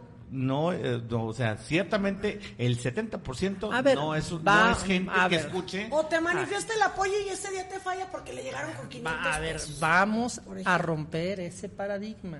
Hay que hay que cuestionar ese paradigma, porque lo contrario, pues es realmente una visión muy catastrofista de nuestra vida pública, ¿no? Es la lógica de tenemos que estar así porque estamos condenados a estar así para siempre. me parece que es una visión que no nos lleva pues prácticamente a nada, ¿sí? Lo que tenemos que hacer es cuestionar, es enfrentar esa, eh, esa estructura mental que muchas personas, estoy de acuerdo, comparten, pero eh, hay que dar esa batalla cultural, eh, romper esa forma de entender la cultura política para poder eh, aspirar a construir algo distinto, ¿sí? Y esto se hace eh, golpeando muchas veces una pared una y otra y otra vez hasta que la pared se caiga, ¿sí? Y yo espero lograr algo importante, pero si no lo logro yo, vendrá alguien más, ¿sí? Y entonces otra persona y otra persona y tarde o temprano toda esa estructura tiene que caer, pero tenemos que enfrentarla. ¿Sí? Porque lo contrario, pues es, de vivir atados a estos atadismos, eh, a estas prácticas que, vaya, a todos nos dan vergüenza, a todos nos dan pena ajena ver lo que hacen para manipular a las personas eh, durante las campañas políticas, ¿no? Oye, y ya para finalizar, ¿Cuáles son los aspectos técnicos? Eh, para que tú obtengas la candidatura, ¿cuántas firmas tienes que reunir? ¿Cuándo? Y luego qué vendrá? Requiero convencer a 20 mil personas de aquí a diciembre de que Aguascalientes se puede aspirar a construir una, una política distinta. Eh, lo hacemos a través de, la, de una app que nos eh, proporciona el INE. es muy, muy rápido, literalmente es un minuto en lo que se recaba la, la firma y la firma y vamos a, a, la, a la siguiente con el agradecimiento ¿Ya siempre. está abierta la plataforma? Sí, ya está abierta, ya, de hecho ya, ya, ya, ya, estamos recibiendo. ¿Y cuál, es, ¿Y cuál es tu límite? ¿Hasta cuándo te Hasta el 23 de diciembre, si no mal recuerdo. Sí, vamos a estar aquí 80 días en este tema. Ya el fin de semana ya, ya empezamos, la semana pasada ya empezamos, ya vamos avanzando. Hemos recibido, creo, muy buena aceptación por parte de, de las personas. Vamos avanzando con, con, con, buen ritmo. Hay que acelerar, obviamente, el reto es importante. Pero yo creo que en Aguascalientes sí hay 20 mil personas convencidas de que las cosas se pueden hacer eh, distintas. Somos más de un millón de, de, habitantes, ¿no? Y si logramos esto, vamos a estar en la boleta. Y si estamos en la boleta, vamos a cambiar la forma de entender la campaña, la política, la discusión pública y vamos a cuestionar y vamos a aceptar cuestionamientos, ¿sí? Porque yo aguanto todas las preguntas. ¿Sí? eh, y eso es algo que también hay que romper. Hay que obligar a los políticos a aceptar, sacarlos de su encuadre, ¿sí? A, a cuestionarlos, de a criticar, de su zona de confort. Y es algo que hay que hacer. ¿Y cuál es el link? Si alguien se quiere Ah, meter, sí, claro. O, por- solo tú lo tienes que No, traer. pero de hecho ya hay autorizados ahorita 60 personas, bueno, se llaman auxiliares que van a estar ayudando, probablemente van en las calles o algún amigo su- suyo será será ellos, eh, será uno de ellos. Eh, los fines de semana vamos a estar por aquí seguramente en, en el centro de la ciudad recabando firmas. Pero no es como una página web también se puede hacer por internet, la persona de hecho individualmente lo puede hacer, puede acceder a la, a la aplicación que es la app Apoyo Ciudadano, la descarga, tiene que tener siempre un correo de Gmail, eso es muy importante, descarga la aplicación, tiene su correo de Gmail, sigue los procedimientos que le marca la app y puede dar su apoyo ciudadano en vía remota. Entonces, eh, por todas estas vías vamos a estar buscando las 20 mil eh, firmas. Eh, creo que tenemos muy buenas posibilidades de lograrla y de cambiar el esquema. Queremos cambiar la forma en la que se entiende esta cosa que llamamos política. Excelente, pues, querido Alan. Pues, eh, sin duda, pues vamos a estar expectantes a ver, a ver cómo te va. Eh, creo, creo yo que sí se necesita cada vez más que la ciudadanía participe, o sea, que la gente que le sabe participe y sin duda pues vas a ser un factor, ¿no? De, de mínimo vas a vas a estar eh, presente y vas a darle un giro a esta Y vamos sin, ambigüe- cosa, y vamos sin ambigüedades, ¿eh? con claridad de ideas en todos los temas. No ¿no? Dispuesto vamos a tratar todo. todos, los temas. y aguantar todas las críticas. En algunos temas no estarán de acuerdo conmigo, es natural, ¿sí? Así es la democracia, ¿sí? Pero cuando menos no les voy a engañar tratando de darles por su lado, buscando, como les digo, una respuesta que sea ambigua para que la gente quede como que sí, como que no. ¿Sí? Porque aparte, lo que les estoy diciendo, los valores que yo quiero defender, son los mismos que yo pienso representar después. Y yo no quiero engañar a las personas. Claro. ¿sí? Dice, dicen aquí en el Face, dice, totalmente de acuerdo contigo, Alan. El, aquí el problema es que ocupamos el 50% más uno para cambiar las cosas negativas a positivas. Eso es lo, casi imposible, dice. Y a lo mejor hasta menos, quién sabe, que también es un tema ahí del sistema de partidos que es una mayoría relativa, pero hay que empujarlo y yo creo que hay que desafiar esos, eh, esos esas estructuras eh, mentales, porque todo esto es un problema re- realmente que nos han inducido en la cabeza a todos que tenemos que vivir secuestrados por esa lógica. Dice, dice también Klaus, bueno, falta ver si eh, reúne las firmas Verástegui. Va muy bajo con su recolección de firmas. Es que lo que te digo, mucha gente piensa, a lo mejor piensa igual que Verástegui, pero no mucha gente se anima a sacar el, a, a decirlo, ¿no? Ah, A digo, levantar está- la O, voz. Estamos- o no corta el cordón, cordón umbilical que tiene con los partidos porque desde chiquitos los enseñaron que su papá era priista, Este, panista. Que también hay, que- hay que romper. Estamos en el siglo XXI ya. Yo creo que la política del siglo XX acaba con López Obrador. López Obrador está por irse de nuestra vida pública y tendremos que reinventarlo todo. Adiós, gracias. ¿Sí? Y tendremos que reinventarlo todo. Y parte de eso pasará porque los ciudadanos empecemos a tomar estos instrumentos y a participar, ya sea como candidatos independientes o bajando una app y poniendo un apoyo ciudadano. Que además, la persona que me dé su firma no significa que va a votar por mí significa que me te- permite estar en la boleta. Exacto. Si en la campaña yo no lo convenzo, Puede votar por va a votar por otra O sea, no persona está o no va a comprometiendo su votar. voto. Es correcto. Y la otra, yo creo que tu reto será platicar y platicar y pla- o dialogar o debatir con el mayor número de gusta personas. Porque la cuestión es esa, ¿no? Lo que tú dices es un, es un debate de ideas lo que, lo Pues que es que, necesitamos es que hacer. eso es la política, eso tiene que ser a la política. Al mayor número de gente posible, ese será el reto, porque platicando o debatiendo es como puedes convencer a la gente. Pues yo creo que sí, comunicando, debatiendo, a- aceptando cuestionamientos ¿sí? y dando respuestas. ¿sí? Y discutiendo por qué pensamos una cosa u otra. Y al final podemos no estar de acuerdo, pero si podemos respetarnos como seres humanos, pues creo que podremos avanzar en la construcción de una democracia que verdaderamente sea deliberativa. Bien, pues Alan, gracias por Muchas gracias por el espacio. Lisset, y siempre muy abierta la posibilidad de darnos a los ciudadanos la posibilidad de, de venir aquí a, a tus Hay que Muchas a gracias. esta tarea que tenemos todos los mexicanos a mejorar nuestra política y nuestra democracia. Gracias. Y vamos con más, Jackie. Así es, Lisette, vamos a continuar con la información. Oye, ya, ya vamos a conocer en días pasados sobre las personas pues que donaban alguna parte de ellos para poder salvarle la vida a otros que estaban en el hospital. Ante esto, pues el IMSS rinde en Aguascalientes rinde homenaje a familiares y donadores de órganos y tejidos. La Semana Nacional de Donación de Órganos y Tejidos del 25 al 26 al 29 de septiembre concluyó con un homenaje lectura de cartas anónimas de receptores y la, pre- eh, la premiación del concurso de dibujo infantil.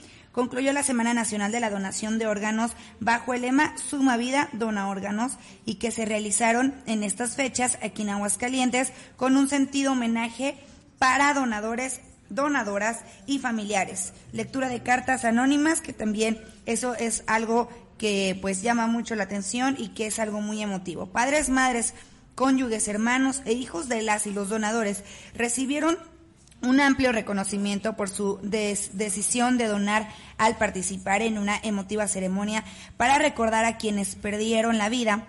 Por cada una de ellas y ellos encendieron velas de agradecimiento por dar vida después de la vida a personas en espera de un órgano o tejido, como se expresó en el evento. A nombre de la comunidad médica y de la, eh, de la sociedad en general, la coordinadora hospitalaria de donación de órganos de la clínica número 2, la doctora Sofía Osorio Quintana expresó, agradecemos a los, de, a los deudos que en medio de su pérdida decidieron ayudar a que otros padres, madres, cónyuges e hijos, hermanos, renazcan y cumplan su objetivo en esta vida. Y bueno, pues familiares y amigos de personas donadoras hablaron de la vida de sus seres queridos, fallecidos, y los llamaron héroes después de la vida.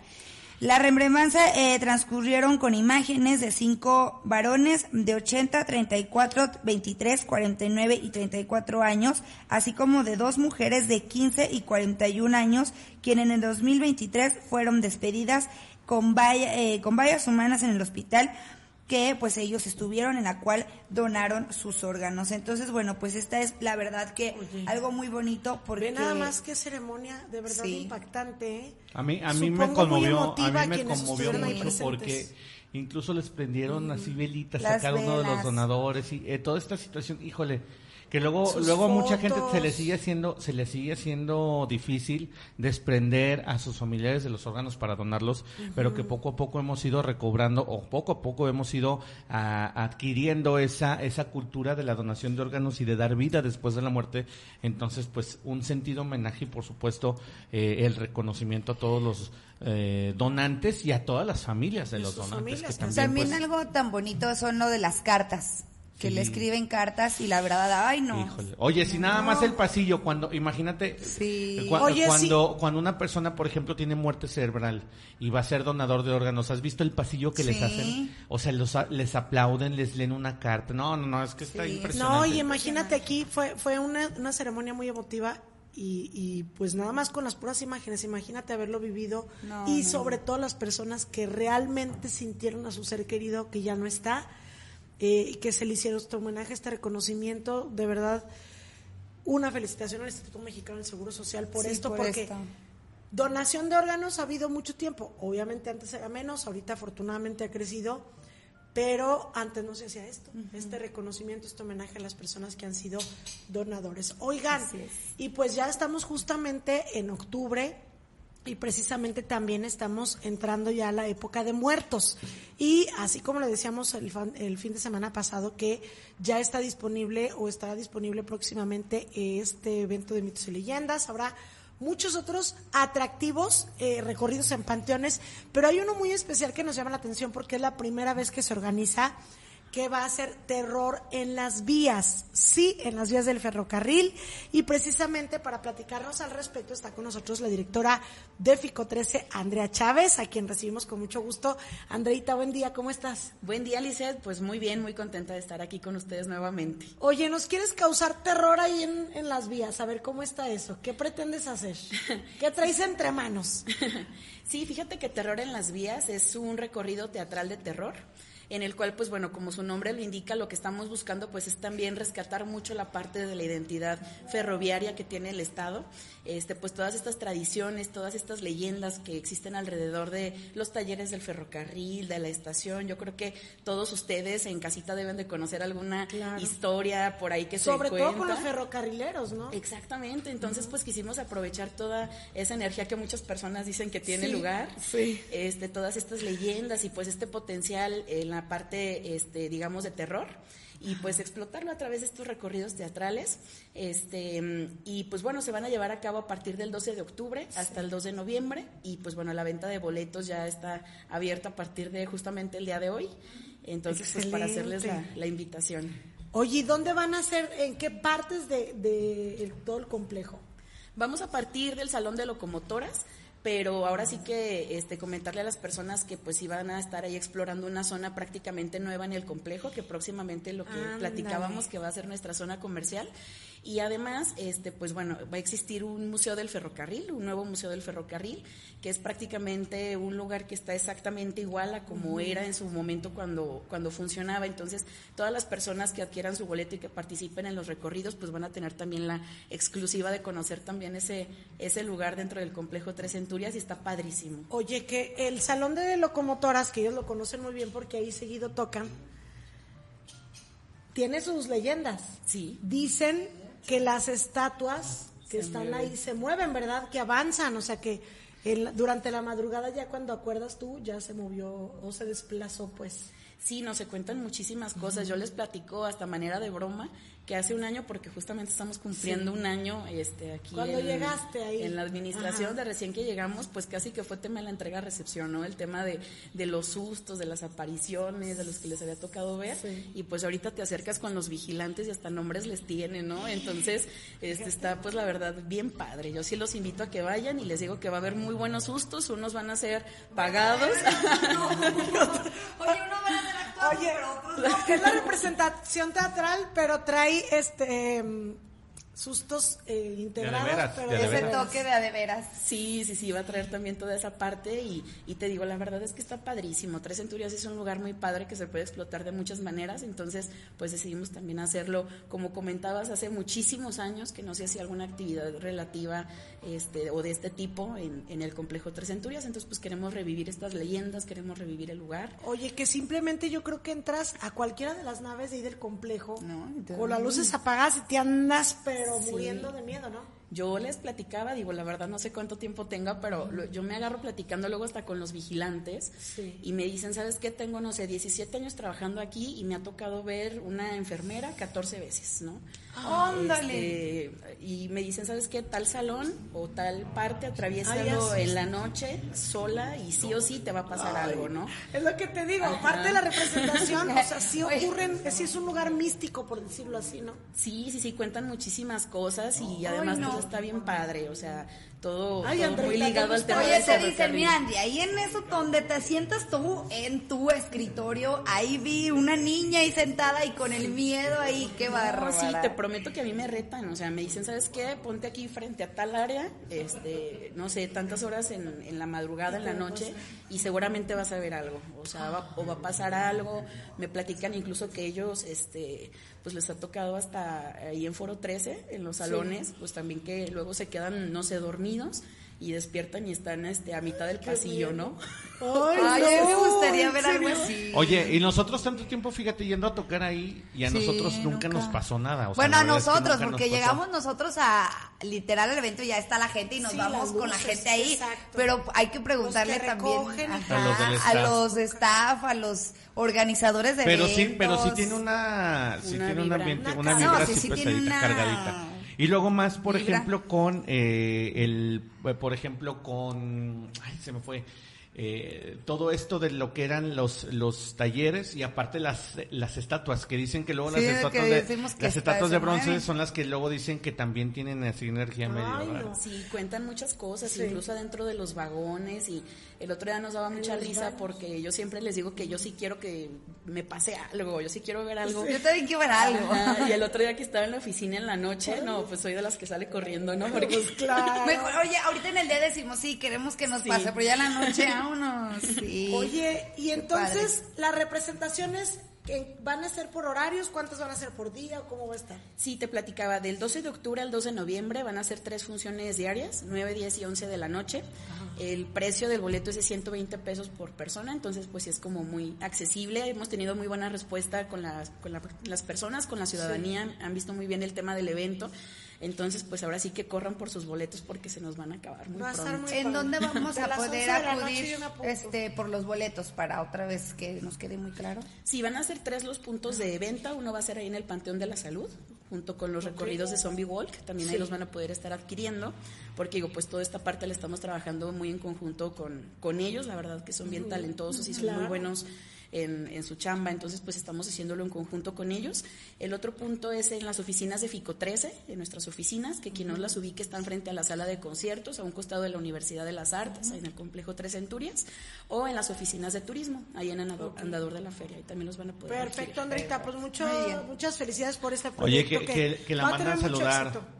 La mandan saludar, mira, de parte de María Teresa Romero, dice un saludo para Andrea.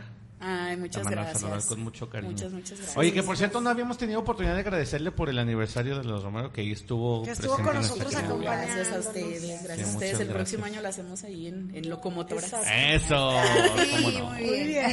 Pues muchas gracias por acompañarnos. Éxito en este proyecto y pues nos vemos a la próxima. Muchísimas gracias, a Gracias, ustedes. Sandra Chávez, directora de FICO 13.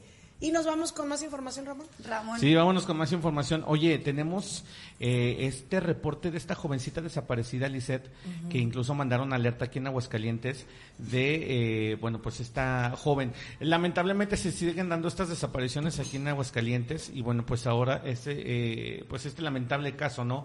De esta jovencita que bueno, pues están a- a- aplicando el protocolo ALBA a Aguascalientes y están pidiendo eh, de su ayuda para localizarla, ya que bueno, pues no se sabe nada de su paradero. Ella es María del Rosario Martínez tiene una edad de 25 años y bueno, pues eh, su fecha de desaparición fue el pasado 20 de septiembre del 2023. No se ha sabido nada de ella desde entonces. Ella eh, eh, desapareció aquí en Aguascalientes y bueno, pues ahí están viendo en la imagen precisamente todos, todas sus señas particulares. Ella es delgada, de tez blanca, ojos verde, color verdes claro. ella es así delgadita, de, boca de boca pequeña y bueno pues ahí están eh, las señas particulares nos dicen que tiene un tatuaje en el brazo izquierdo de eh, en forma de un reloj y tatuaje en el brazo derecho con su nombre completo eh, ella el día que desapareció traía una como vestimenta pantalón de mezclilla color azul blusa de tirantes color café tenis tipo Converse de color negro. Eh, según lo que pasó y según el, el, bueno pues el resumen de los hechos nos dice que eh, María del Rosario fue vista por última vez el día 20 de septiembre en, en aquí en Aguascalientes sin que hasta el momento bueno pues se tenga noticias de su paradero. Se considera que su integridad se encuentra en riesgo ya que podría ser víctima de la comisión de algún delito. Así es que, bueno, pues nos están pidiendo encarecidamente que eh, alguna información, cualquier información que tengamos de eh, María del Rosario Martínez, bueno, pues la, hagamos saber a las autoridades, ahí están los teléfonos, usted se puede comunicar al 449-911-3455 para cualquier información sobre María del Rosario Martínez, que se encuentra desaparecida y bueno, pues que están desesperados toda su familia buscándola. Ya se levantó este protocolo ALBA, por parte de la fiscalía aquí en Aguascalientes. Ella no sé, no sé, no se dice si ella es de otro de otro estado o de otro municipio, nada más dicen que aquí desapareció lamentablemente desde el 20 de septiembre. ¿Qué tal? Eh? Así es que bueno, pues hay que estar muy alertas, por favor, a todas las personas que puedan tener algún dato, se les agradecerá ahí en el teléfono de la Fiscalía 449-911-3455, Lisa Romero. Muy bien, pues ojalá que se dé con su paradero y pues siguen siguen desapareciendo personas lamentablemente. Los jóvenes tenemos miedo. Así es. bueno, vámonos con más información, Ramón. Ahora sí con información de México y el mundo, ¿verdad? Es correcto, Lisa Romero. Porque hay mucha. Oye, muchísima información. Fíjate que vámonos rápido con este eh, lamentable hecho que se, eh, se suscitó allá en Ciudad Madero, Tamaulipas. Eh, híjole, eh, vean ustedes el video, vamos a pasarlo. Eh, se colapsó una iglesia, se colapsó una iglesia ahí en Ciudad Madero. Vean el derrumbe. Y lo peor es que el templo estaba lleno. Ay, no. Híjole, la situación se, la situación está tremenda porque eh, el techo de esta iglesia ya de la Santa Cruz en, en Ciudad Madero, Tamaulipas, pues colapsó cuando se llevaba a cabo una misa. Así lo confirmó pero se vio la como que se movió, como que se no, no, no, no, no, no, no, no. No. Nada más lo que pasa es que sabes que incluso en la arquitectura del lugar, luego vimos algunas imágenes ya después de después del suceso. Esto fue el fin de semana. Este, no había pilotes adentro, entonces el, el, el peso completo caía sobre todo la estructura del techo. ¿Y cuánto tiempo llevaba así el templo? No sabemos, no sabemos. La verdad es que se, se desconoce y fíjate que también se desconoce el número total de personas lesionadas, pero hasta el momento ya se han confirmado 10 personas fallecidas. Por este lamentable hecho que se dio allá en Ciudad Madero, Tamaulipas. Ven nada más cómo quedó terrible, terrible lo sucedido. O sea, incluso como se llevó a cabo el protocolo como en los, como en los temblores. que estaban pidiéndole a todas las personas que estaban ayudando a la remoción de los escombros que se cayeran para saber si había personas abajo porque de repente escuchaban gritos o escuchaban voces entonces pedían que se callaran para que toda la gente pudiera escuchar si había algunos atrapados. Entonces sí lamentable lo que se dio allá. Ve nada más la señora de rodillas sacando ladrillos todavía con el peligro de que pudiera caer alguna algún otro pedazo de estructura este porque ve les cayó es que cayó totalmente cayó totalmente así o sea así como una plancha así cayó totalmente el, el techo de este de este templo. Eh, fíjate que se estaban trabajando estaban trabajando ahí en el lugar siete unidades de la Guardia Nacional y, y, por supuesto elementos caninos eh, elementos de protección civil de la Cruz Roja y de bomberos, ambulancias particulares, en fin, infinidad de personas que se dieron cita en este lugar, ahí en Ciudad Madero, Tamaulipas, donde hasta el momento se contabilizan más de 50 heridos y 10 fallecidos. Es lamentable lo que se está dando. Oye, y lamentable las situaciones que luego se dan alrededor. Eh, sabemos perfectamente que nosotros como reporteros pues queremos dar la nota, queremos acercarnos, ¿no? Pero fíjate que se dio, se han dado varios, varios, este, conatos de bronca entre las personas que están ahí ayudando y eh, reporteros. Los porque que cubren. reporteros quieren, quieren ir a cubrir y se acercan y los corren los de protección civil, así como, Porque oye, pues, entorpecen a lo mejor, Pero ve, ve la situación que se, ve esta situación. Escúchame, si vas a ayudar, ayuda bien, no estoy grabando. No, estoy transmitiendo para una página. Guarda respeto. No, soy... Sí, se Pues la empezaron a hacer de del de, del de policía, Se empezaron a hacer de palabras, eh, por supuesto la imprudencia del joven que está grabando. Oye, es como si yo el día que pasó lo de que pasó lo de acá La del explosión. puente de la México, hubiera estado hubiera querido estar ahí en medio. O sea, lógicamente si tú vas Primero tras la nota, primero. tú quieres hacer tu trabajo, pero oye, primero es rescatar, primero es ver quién está salvo, primero ver quién está herido. Y este joven, pues ahí estaba, oye, recién pa- eh, recién ocurrido el- este suceso, pues a- a- Aparte reina el caos y una-. Ay, no, tú. y ahí en medio, y ahí en medio como salero, ¿no? Entonces, bueno, pues lamentable lo que se Pues dio ahí en Ciudad pues. Madero, Tamaulipas, con esta situación de la iglesia. Eh, Sí, ya incluso están empezando, están empezando a, a hacer colectas porque pues muchas, muchas familias, muchas familias pues, eh, Pues perdieron, sí. perdieron a perdieron a, pues, elementos de su de, de- pues, sí parte importante de sus familias no padres de familia mujeres también. Entonces bueno pues están empezando a hacer colecta precisamente para los damnificados de este terrible suceso allá en Ciudad Madero que bueno pues eh, ya enlutó a toda la comunidad. Incluso bueno las autoridades están empezando también a hacer la lista la lista de todos los heridos hacer la lista de todos los fallecidos. para empezar a ayudar a las familias de esta pobre gente que estaban ahí, fíjate. Vas a misa como buen cristiano Sí, y de repente te cae encima ahí. el techo. Pero ve nada más, qué terrible. Híjole, no me quiero imaginar el golpe que se llevaron, pero bueno. Pues Ay, ahí está la información. Vámonos rápido también eh, con otra información, chicas. Vámonos ahora hasta. Oaxaca, porque fíjense que este se dio otro más de estos sucesos que no queremos eh, híjole, que no queremos ni contar. Fíjense que el fin de semana una mujer indígena dio a luz dentro del baño de un hospital público allá en Oaxaca. Esta, esta situación ya muchas veces se ha dado. O sea, por ejemplo, aquí en Aguascalientes cada rato dan a luz en las Sí, patrullas pero ¿por qué porque no no alcanzan a llegar? No llegan. el asunto que aquí fíjate que lamentablemente estaba esta jovencita, este, una jovencita de 19 años, ¿eh? hay que hay que también aclararlo. eh, bueno, pues estaba esperando a ser atendida, no la atendían, no la atendían. Entonces Ya ella de repente sintió, ella sintió muchas ganas de hacer pipí, tú sabes que es, es cuando se le rompe la fuente. Entonces ella va al baño y arrojó al niño.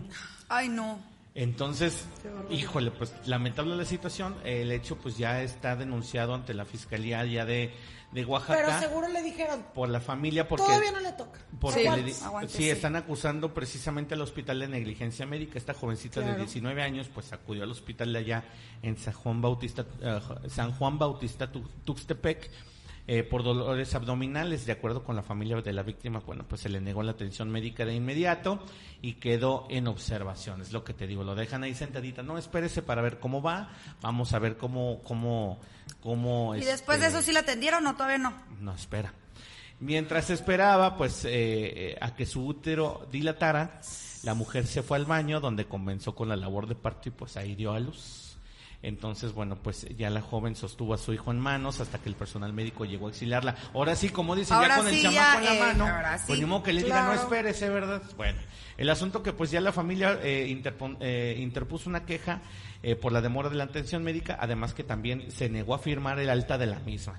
Ellos dijeron, hasta que no se esclarezca y por supuesto que no nos den respuestas claras, pues vamos a colaborar con ellos, pero mientras, pues, aparte de la queja, también interpusieron pues una denuncia ante la fiscalía por negligencia médica allá en este hospital San Juan Bautista en Tuxtepec, donde por supuesto pues lamentable se dio esta situación que volvemos, oye, ¿y dónde quedó la salud nivel Dinamarca? ¿No decía nuestro viejito Exacto. presidente?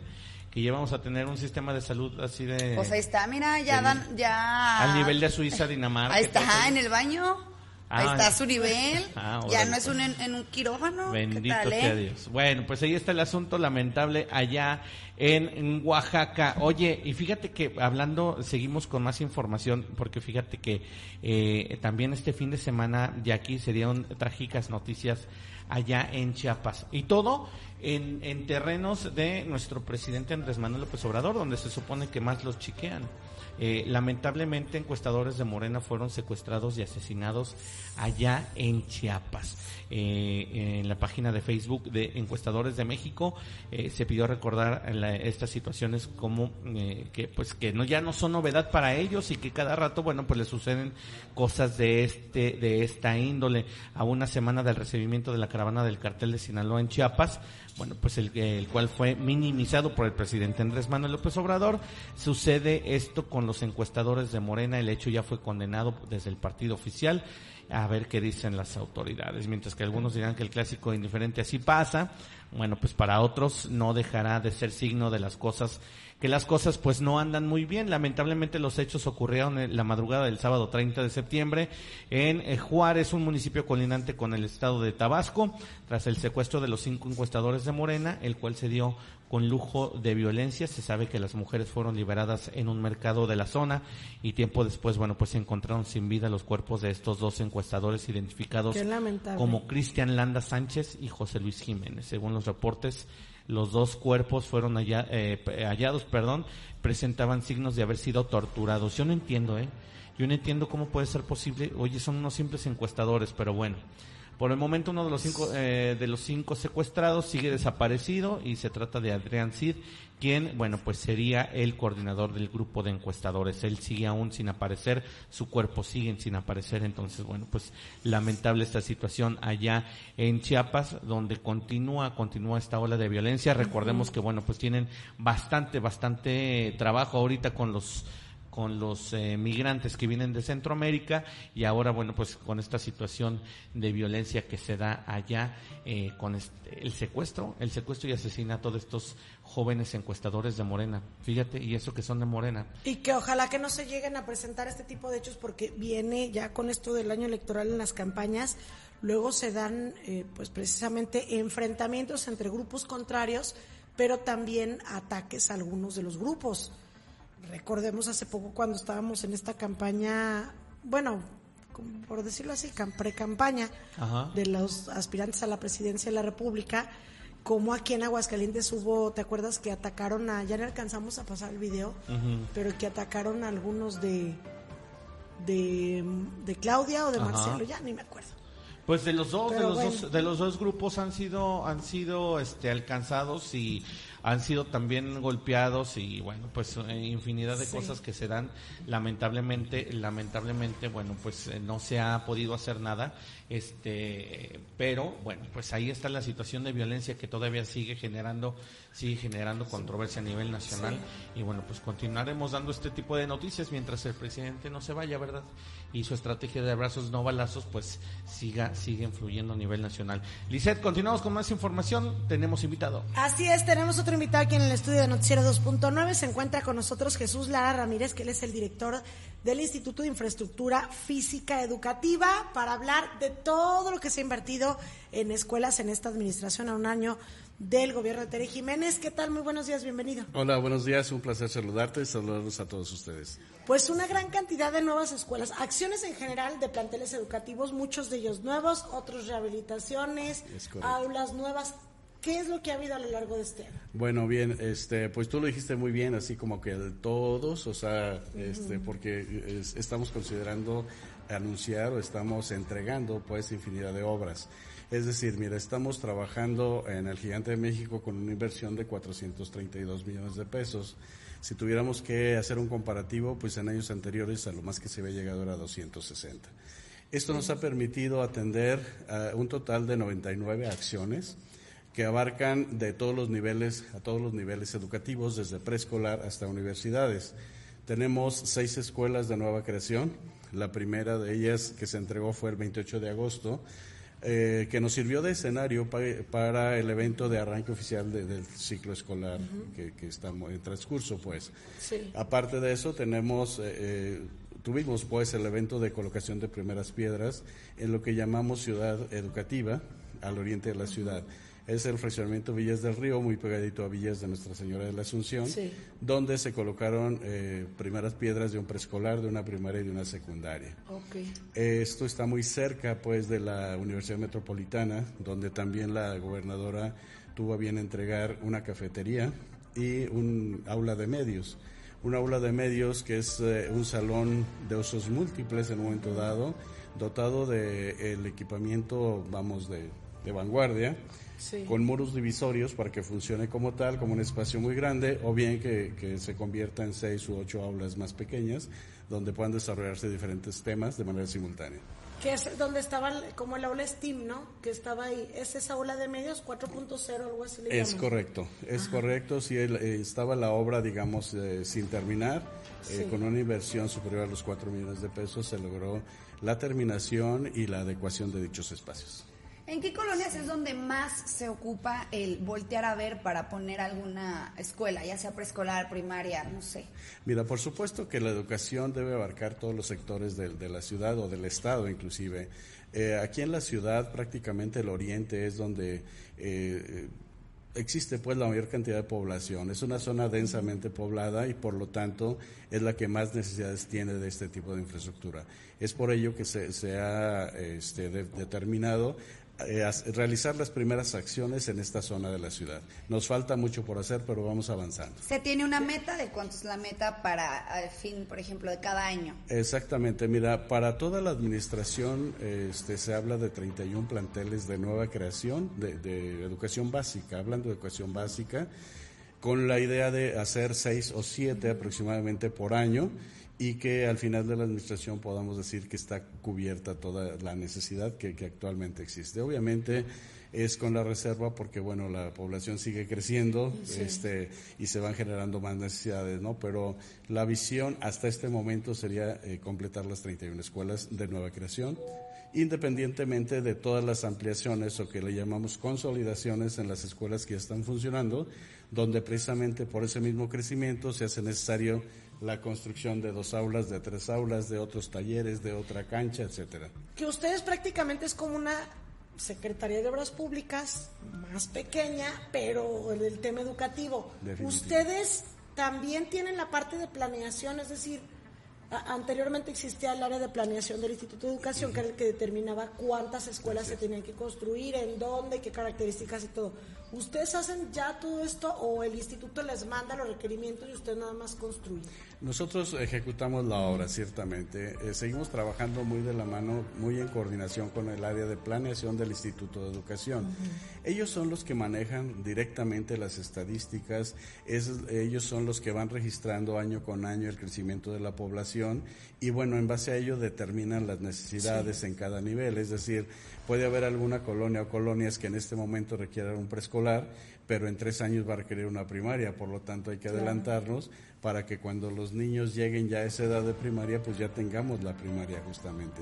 Y así gradualmente hasta secundaria, bachillerato, etcétera. Ahora, por ejemplo, si alguien, algún padre de familia o los propios directivos detectan que se requiere una rehabilitación, ya sea de baños o de un aula en algún plantel educativo, ¿se acercan con ustedes o tiene que ser con el Instituto de Educación? Eh, por eh, disciplina, digamos, por orden, eh, el canal adecuado es a través del Instituto de Educación porque digamos, eh, al, al ser ellos este, eh, quienes tienen las estadísticas, ellos son los facultados para programar. Sin embargo, nosotros no le, no le negamos atención a nadie, o sea, nosotros con mucho gusto recibimos todas las peticiones también y ya a lo interno, este, vamos, somos, somos parte del mismo equipo, por lo tanto, eh, vamos, eh, nos reunimos frecuentemente, analizamos las peticiones que ellos tienen, las que tenemos nosotros, y bueno, pues en base a eso vamos tomando acuerdos.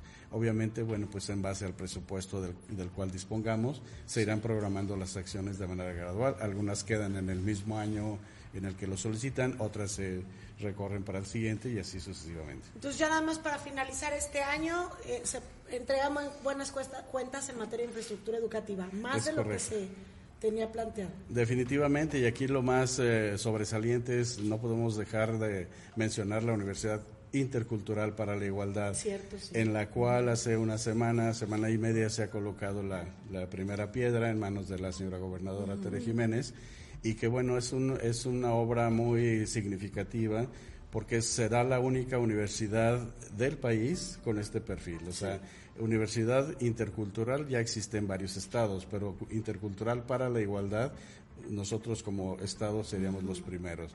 La particularidad o uno de los beneficios que tiene es que tendrá una área de estancia infantil y un área de, para cuidado de adultos mayores, así es. De tal manera que, bueno, pues la gobernadora con toda la sensibilidad que tiene en el sentido de hacer que la gente o promover que la gente se supere, pues es también otorgar la- las eh, facilidades para, Para que que esto suceda. estudiar. Los papás, las mamás podrán dejar a sus hijos sabiendo que están bien cuidados a unos cuantos metros de su laboratorio, del taller, de, las aulas. Entonces, pues bueno, eh, la idea es que el próximo agosto, en 2024, empiece a operar ya la primera etapa. Es para entonces estará terminada es- esta obra. Es el primer edificio de varios que se Entra en el irán haciendo. presupuesto de este año y también en el del, en el del próximo, supongo. Hay un presupuesto ya tienen- definido de 48 millones para este año, para esta eh, parte, para esta primera etapa, y para el próximo viene otra eh, otra inversión importante, aproximadamente 50 millones. Excelente. Pues muchísimas gracias, Jesús, por acompañarnos y muy buen día. Gracias a ustedes, buen día. Gracias, la Jesús. Lara Ramírez, director del Instituto de Infraestructura Física Educativa. Y ya para finalizar, Ramón, ¿con qué nos vamos? Tenemos, sí, tenemos mucha información en eh, el sentido nacional. Fíjate que dice que bueno, continuamos con estas notas. Eh, ahora, eh, a nivel internacional, nos vamos rápido. Hubo entrega de premio Nobel. Y Sí. bueno, tú dirás, ¿y ¿A eso? ¿y eso qué, verdad? Como, como que a ¿Cómo nosotros para qué me dices? Como para qué me dices. No, fíjate que uh, personas importantes, ¿eh? El premio Nobel de Medicina eh, de este año, de, de Medicina o Fisiología, fue para eh, Katalin Caricó y Drew Weissman por sus investigaciones. ¿Tú en qué crees, Jackie? ¿En qué? ¿Tú en qué crees que se haya que, que, que se lo hayan ganado eh, de medicina? De medicina, algo del COVID. Pues estamos Efectivamente. en el tema del Sus COVID-19. investigaciones son relacion- eh, relacionadas Sí. precisamente con las vacunas ARN eh, contra el COVID-19, así lo, lo informó la Asamblea eh, Nobel del Instituto eh, Karolinska de Estocolmo. Los descubrimientos de Carico y, y Weissman, que eh, son de, origa- de origen húngaro y estadounidense, fueron fundamentales para el desarrollo de vacunas de la ARNM eficaces contra el COVID-19 durante la pandemia que comenzó a principios de 2020. Así lo informaron eh, esta entidad sueca al anunciar este galardón. Eh, sus hallazgos abrieron la vía a esas vacunas y bueno, pues han salvado miles de millones de vidas y han, eh, han prevenido enfermedades graves en muchas más. El Nobel, el Nobel les ha sido concedido eh, por sus descubrimientos sobre las modificaciones de las bases de nu- nucleócidos nucleócidos, perdón, nucleócidos que permitieron el desarrollo de vacunas eficaces de ARNM contra el COVID-19 según el fallo del jurado. Y bueno, pues aparte de la medalla, ¿qué más les dan? Bueno, pues ellos también son acreedores a un millón de dólares, con el que por supuesto en todos los ámbitos son, eh, eh, pueden ellos continuar con sus investigaciones y pueden continuar con sus estudios. Recordemos que hay el Premio Nobel de la Paz, hay Premio Nobel de Ciencias, Premio Nobel de la Medicina y bueno, pues sin duda esto esto es un eh, gran reconocimiento para esta pareja de investigadores que gracias a ellos hoy tenemos una vacuna eficaz contra el COVID-19, aunque muchos luego digan, "No, es que fíjate que yo desde el COVID como que me Que ya me siento mal, más". me implantaron un chip, este no sé cuánto." No, Ay, ¿quién se lo va a querer robar? Lo regresan en 12 minutos. ¿Cómo? Pues sí, un chip. Un chip es para ver dónde está, ¿no? Pues Bueno. sí. Ese es un GPS. Oye, ah, pues- no, ese es un GPS, ¿verdad? Ese es un GPS. Oye, Ups, sí, el loco. asunto es que Con bueno, razón pues, te quedaron ah, chisque. Sin duda merecido Sí. este este premio Nobel para esta pareja de investigadores y bueno pues como les decía aparte de la presea aparte de la medalla pues también son eh, se ganan un millón de dólares Muy buenos. No nada despreciable la cantidad, aunque bueno, pues casi siempre la gente que se los gana resultan eh, resulta que los donan, los donan a alguna a, pues ¿Por qué no asociación de por beneficencia, porque no lo hacen por dinero efectivamente. Por ejemplo, los doctores, eh, los premios eh, Nobel de la Paz, por ejemplo, Malala y todo ello, pues casi siempre lo donan a asociaciones o en su en su defecto, bueno, pues los usan para seguir con sus eh, labores altruistas o de investigación. Pero bueno, pues ahí está este premio Nobel para esta pareja, pues sin duda, eh, pues destacada, ¿no? Oye, y otros, otros Hablando que de se van a- enfermedades. No, no, no, espérate. Hablando, hablando de pre- premio Nobel, mi querida Jackie, ¿qué Todavía crees? no terminamos. La que el, el padre que se va a ganar un premio Nobel al padre Ah. del año es este padre. Fíjate que Eso es educar bien a sus hijos. Eso es educar bien. Que hay Es- quienes dicen que no, que no está bien. Que no está bien Los como- derechos de los No, niños. incluso fíjate que No, causó mucha bien, pero- polémica este video que les vamos a presentar a continuación y ustedes van a decir, bueno, pero ¿por qué? ¿Qué tiene que ver? Vamos a ver a esta niña siendo rapada por su padre y ahorita les damos contexto. Mira nada más. Ya no se puede. Ya no se puede arrepentir. Bueno, y usted dirá, oye, pero ¿por qué? ¿Qué padre tan cruel, hijo de la... Maldito, la lo odiamos. El asunto es que, bueno, pues eh, este video fue publicado por la cuenta elmundo.es y ya cuenta con más de 4, millones de me gusta y cientos de comentarios. El llanto desconsolado de esta niña, fíjate que nada más y nada menos obedece a un castigo por parte de su papá. ¿Y sabes por qué la castigó? ¿Sabes por qué la rapó? Porque fue a burlarse de una niña que tiene cáncer y que estaba rapada. Entonces, bueno, pues esto ha creado mucha controversia en redes sociales. Eh, el padre la reprendió de sobremanera, le dijo, ¿sabes qué? Eh, no puede ser posible que yo haya criado una Que no niña como tú, sensibilidad. con esa, po- esa falta de conciencia y sensibilidad, efectivamente. Y así en sus palabras dijo, creo que se merece un castigo ejemplar, por eso, eh, por eso estoy haciendo esto. Eh, la rapó y lo, eh, lo grabó en video y pues Y es el video que lo estamos viendo precisamente, lo subió a redes sociales O ante sea, las súplicas. no. Ante las súplicas Para de su que hija. sepa lo que se siente. Imagínate una enferma de, de cáncer de la que se burló. Pues le pasó esto, se quedó sin cabello y tiene que estar así por la vida porque pues es una vergüenza sobre todo para una mujer. Pero más, o sea, más, por- estás luchando por tu vida. Y acá nada más se puede decir el cabello. Entonces, Ahora no se burló de una niña que nada más se cortó el cabello porque sí. Es una enfermedad. Sí, el asunto es que, bueno, pues el padre sí se enojó de sobremanera, o sea, dijo, esto es un escarmiento que tiene que recibir mi hija, y pues lógicamente en redes sociales, ya ves que los opinólogos, ¿verdad? Luego, luego empezaron, no, creo que se merece un castigo ejemplar, pero esto no está bien. Va Estamos acostumbrados a castigar con tanta severidad, eh, severidad, severidad, perdón, que estamos mal. ¿Cómo trataría la niña a la otra para que el padre tomara esta decisión? Bueno, pues esos son unos de los, de los comentarios que se leen en redes sociales. Unos del lado, por, por supuesto, del padre, otros del lado de la niña que dicen que no se merecía esto.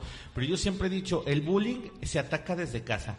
Y este tipo de situaciones ponen, dan conciencia a los jóvenes, dan conciencia a los niños de que no debemos ir por la vida burlándonos de los demás burlándonos de sus padecimientos, burlándonos de su físico. Uno puede tener opiniones y se las guarda, pero ir a burlarte en la cara, por Sí, ejemplo, no. de una persona enferma de cáncer, oye, eso sí ya, ya Por eso te digo, sí, eso ya sobrepasa la en la línea de, del bullying de agresores. La verdad es que, digo, no hay que tratar así a los hijos tampoco, pero la verdad es que no hizo que un sí está bien. chistecito. Para mí está bien. Mira. Que sienta lo que sintió la niña cuando fueron y se burlaron de Mira. Jackie, ¿sabes por Para qué mí se- está bien. ¿Sabes por qué se da esto? Eh, también estas cosas se dan con, o sea, creo yo que este, esta reprimenda que le dieron a, a- a esta jovencita está muy bien, Sí. porque luego crecen haciendo este tipo de situaciones, ese tipo de Como cosas. lo que hizo el Como lo que hizo este, este fulano. Que este- no respetan este a joven, nadie. Este joven de apenas escasos 17, 18 años,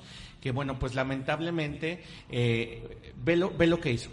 Ve nada más.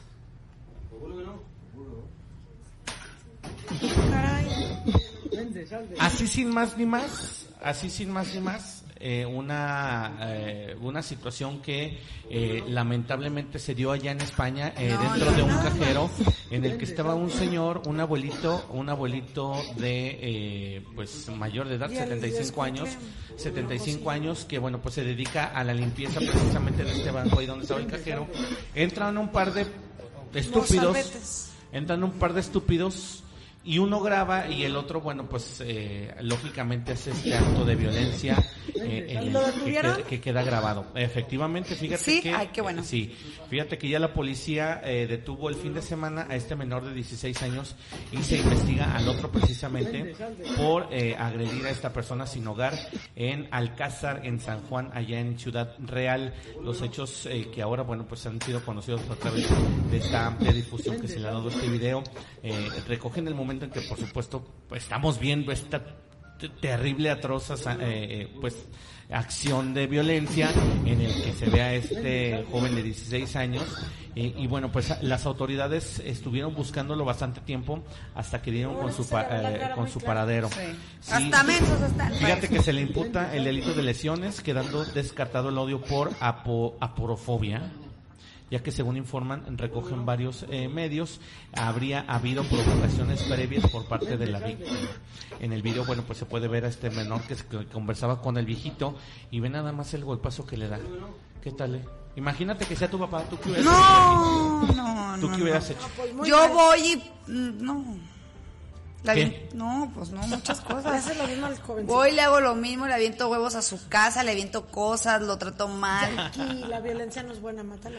Pues ni modo. Oye, pues sí, lamentable lo que se da allá en España y bueno, pues situaciones de violencia. Por eso Tendré te que ir a España a por eso te investigarlo. digo, los padres deben de tener más mano dura con los jóvenes porque eso es lo que están criando. Oye, pero No, más fuerte, una- pero estuvo más fuerte este golpe que, que le puso el canelo a su rival. Apenas iba a decir justo. Ah, eso sí, eso sí. De, de hecho, Ya de eso ves, no- ni quiero hablar. peleas Oye, rápido, rápido vamos, Vamos. a pasar con esta, con esta otra información. Eh, Fíjate que eh, en redes sociales se dio la controversia de Carlos Santana porque dio, pues, hay un mini discurso.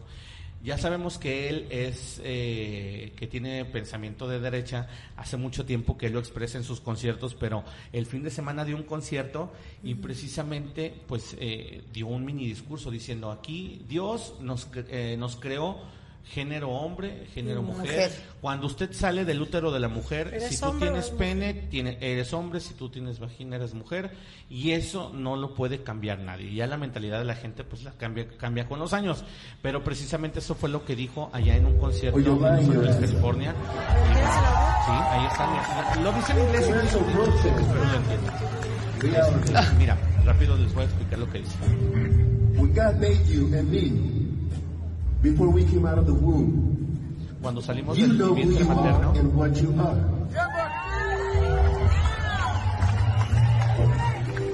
Later on, when you grow up and you see things, and you start believing que cuando uno va creciendo, uno va viendo cosas que lo hacen creer que somos, somos hombres o mujeres o somos diferentes. Él lo que dice nada más es que, bueno, ha estado a favor de, eh, ha estado en contra, perdón, de la ideología de género. Entonces él dice que cuando nacemos somos hombres o mujeres, no somos nada más. Así es que, pues, él siempre ha invitado a la gente a pensar de esta manera y, por supuesto, no, da, no, no hacerle caso a la ideología de género que últimamente, pues, se ha puesto tan de moda. El asunto que, bueno, pues, eh, con todos los fans, pues, Carlos Santana ya sabemos que siempre, siempre ha tenido estas opiniones, los fans ahí lo aplaudieron y todo, pero en redes sociales se le Es- fueron Es lo que te iba a decir, en las redes sociales ya me imagino todo lo que le pusieron. Se le fueron encima diciéndole que es un viejito retrógrada, que no sé Que qué. nadie va a ir con que él, nadie- exactamente. El que asunto nadie lo pues, quiere. Pobre, pobre le, voló, le voló ahí en redes sociales. Oye, antes de, de pasar con la última, déjame nada más, eh, leo A ver, comentarios. Mira, nos dice José Díaz de León, es un error solo criticar al gobierno federal actual. Los estados son responsables de la seguridad y gracias al gobierno de Salinas y Calderón se incrementó la delincuencia.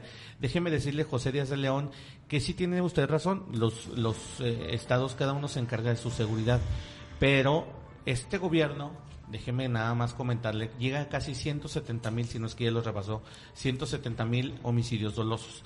Lo que quiere decir que este sexenio es el más sangriento de toda la historia. Incluso sobrepasando la Revolución Mexicana. ¿eh?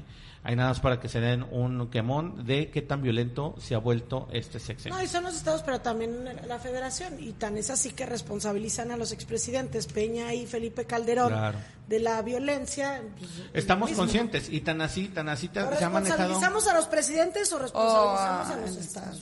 Claro. Dice también, gracias por compartir la información. También es responsabilidad de uno como padre la educación de los hijos y enseñarles el amor y el respeto por los demás y respetar sus bienes. Exacto. Saludos, Sí. bendiciones, Andrea. Efectivamente.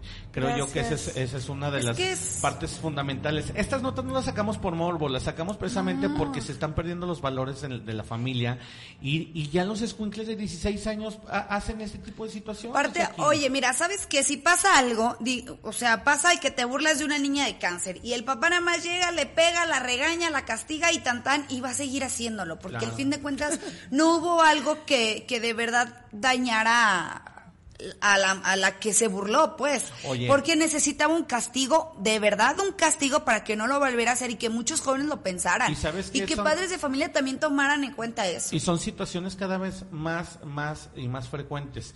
Eh, eh, no sé si supiste, el fin de semana también se dio la, la nota, nada más que ese, si no voy a, no, no quise poner el video, nada más comentar. Se dio el fin de semana una situación en Estados Unidos también, en el que un jovencito youtuber, ¿verdad? Ya ves que de estos bromistas, Eh. caeme bien estúpidos, que van y a- a- andan por la vida haciendo bromitas y con eso quieren levantar sus Cae likes y levantar sus vistas. Bueno, pues uno de estos fue ya un repartidor de comida en Estados Unidos fue y, y lo y lo empezó a increpar y lo empezó a molestar. Oye, el otro pobre está trabajando, gente con dos o tres empleos en un día. Va y lo, va y lo increpa y dice- diciéndole no sé cuántas cosas. El otro, el repartidor sacó una pistola y le dio un balazo. Le dio un balazo en el estómago. O sea, entonces ahora toda la gente se le está volteando al youtuber porque dice, es que estas cosas Tú lo provocaste. Tú las provocaste. provocas, dice, tú las provocas. Hace unos años también está, el, el- se hizo famosísimo en español, eh, el caranchoa. Caranchoa en España es como decirte cara de idiota. Entonces, Caranchoa. Caranchoa. Así igual, un, un imbécil de estos que se cree muy chistoso en redes sociales fue e increpó también un repartidor y le dijo Caranchoa, preguntándole, oye, ¿me das esta dirección Caranchoa? El otro le dice, oye, pues ¿de, de qué vas? O sea, ¿por qué me dices esto? Y le da un sopapo, pero de aquellos, un cachetadón, pero bien puesto. Después el otro youtuber, todavía con su mente de imbécil, fue y denunció al repartidor. Pues al repartidor le puso una contrademanda eh, por daños, por daños morales y por y, y aparte que, subió subió el video, Claro. pues la prueba era para el, el repartidor. Entonces él dijo, pues oye, si yo estoy trabajando y llegan y me insultan, ¿cómo quieres que yo actúe? Lo contrademandó y le ganó una demanda por un millón y medio de euros Ah, más o menos. caray. Pero ese es, por eso estamos hablando, los valores de la familia, los valores es que de los padres, para que estas cosas no sigan ocurriendo. Aparte ¿no? ya estas generaciones están haciendo, pero sí, su Ah, desde que están son unos niños, ay Dios mío, entonces sí hay que meterle cintura, pero de verdad, castigos buenos, no nada más de, si te portas mal, no te voy a comprar papas. Uy. No manchen. Uy. Ay, no, yo por eso no tengo hijos, porque yo creo que yo sí también la dejo pelona. Sí. Oye, ¿Más dice, dice también Rogelio Sánchez, jajaja, GPS, ay, Jackie. Se me fue, de verdad me llegó así uno, GPS, GP, este GPI. chip, GPI. Oye, también dice José Díaz de León. Oye, muchas gracias a José Díaz de León por sus comentarios. Ojalá ya esté por acá con nosotros todos los días. Dice, el bullying es por la falta de amor en sus corazones. Sí, pues si muchos crecen así. Por eso hay que darles mucho amor a nuestros hijos. Antonio Campos también un saludo que está conectado Ah, en Campos, Facebook. gracias. Dice Carlos Pérez, qué ingrato joven, métanlo, no tiene buenos sentimientos, es perverso, qué ingrato e inhumano, efectivamente. Exacto. Es, y como le digo, este, este, este tipo de notas no las paso por morbo, las paso precisamente Para para, la que la gente entienda que, lo, que debemos tener más mano dura con los jóvenes. Se están saliendo del huacal, o sea, ya creen Es que pueden hacer digo. cualquier cosa. y- Aparte, ¿sabes qué? Luego y hasta pasa? los 18, yo como le digo a mi hijo, hasta los 18 te mandas solo, hasta que- es más, hasta que tengas tu casa y te mantengas Hasta solo. que tengas tu casa, eso es lo que me dice mi madre. Pero aparte, ¿sabes que También yo me pongo en el lugar de los padres y vemos el padre de la niña que la, la rapó. Esa es una manera de decir, yo no te eduqué así. Claro. ¿Por qué te estás...? Porque también es un golpe para los padres el decir, es que mi hijo salió en un video donde está golpeando a un señor. Tú como padre vas a decir, pero es que yo no te eduqué así. Te defraudas, O sea, claro, te te a ti mismo como padre, y yo no Claro. soy padre, pero supongo que tú como padre dices, ¿qué hice mal? para que mi hijo vaya y golpee, para que mi hijo vaya y se burle de una persona con cáncer. Y ese es un buen castigo porque eso es, no te va a castigar también así nada más porque sí, porque a mí me defraudas, me hiciste defraudarme a mí como padre. Oye. También eso es algo bueno.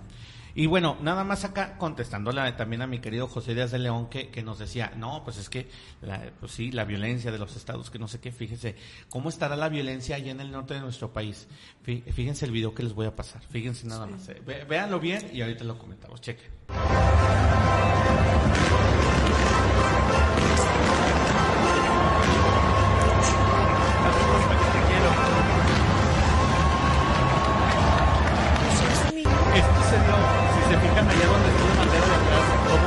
A correr.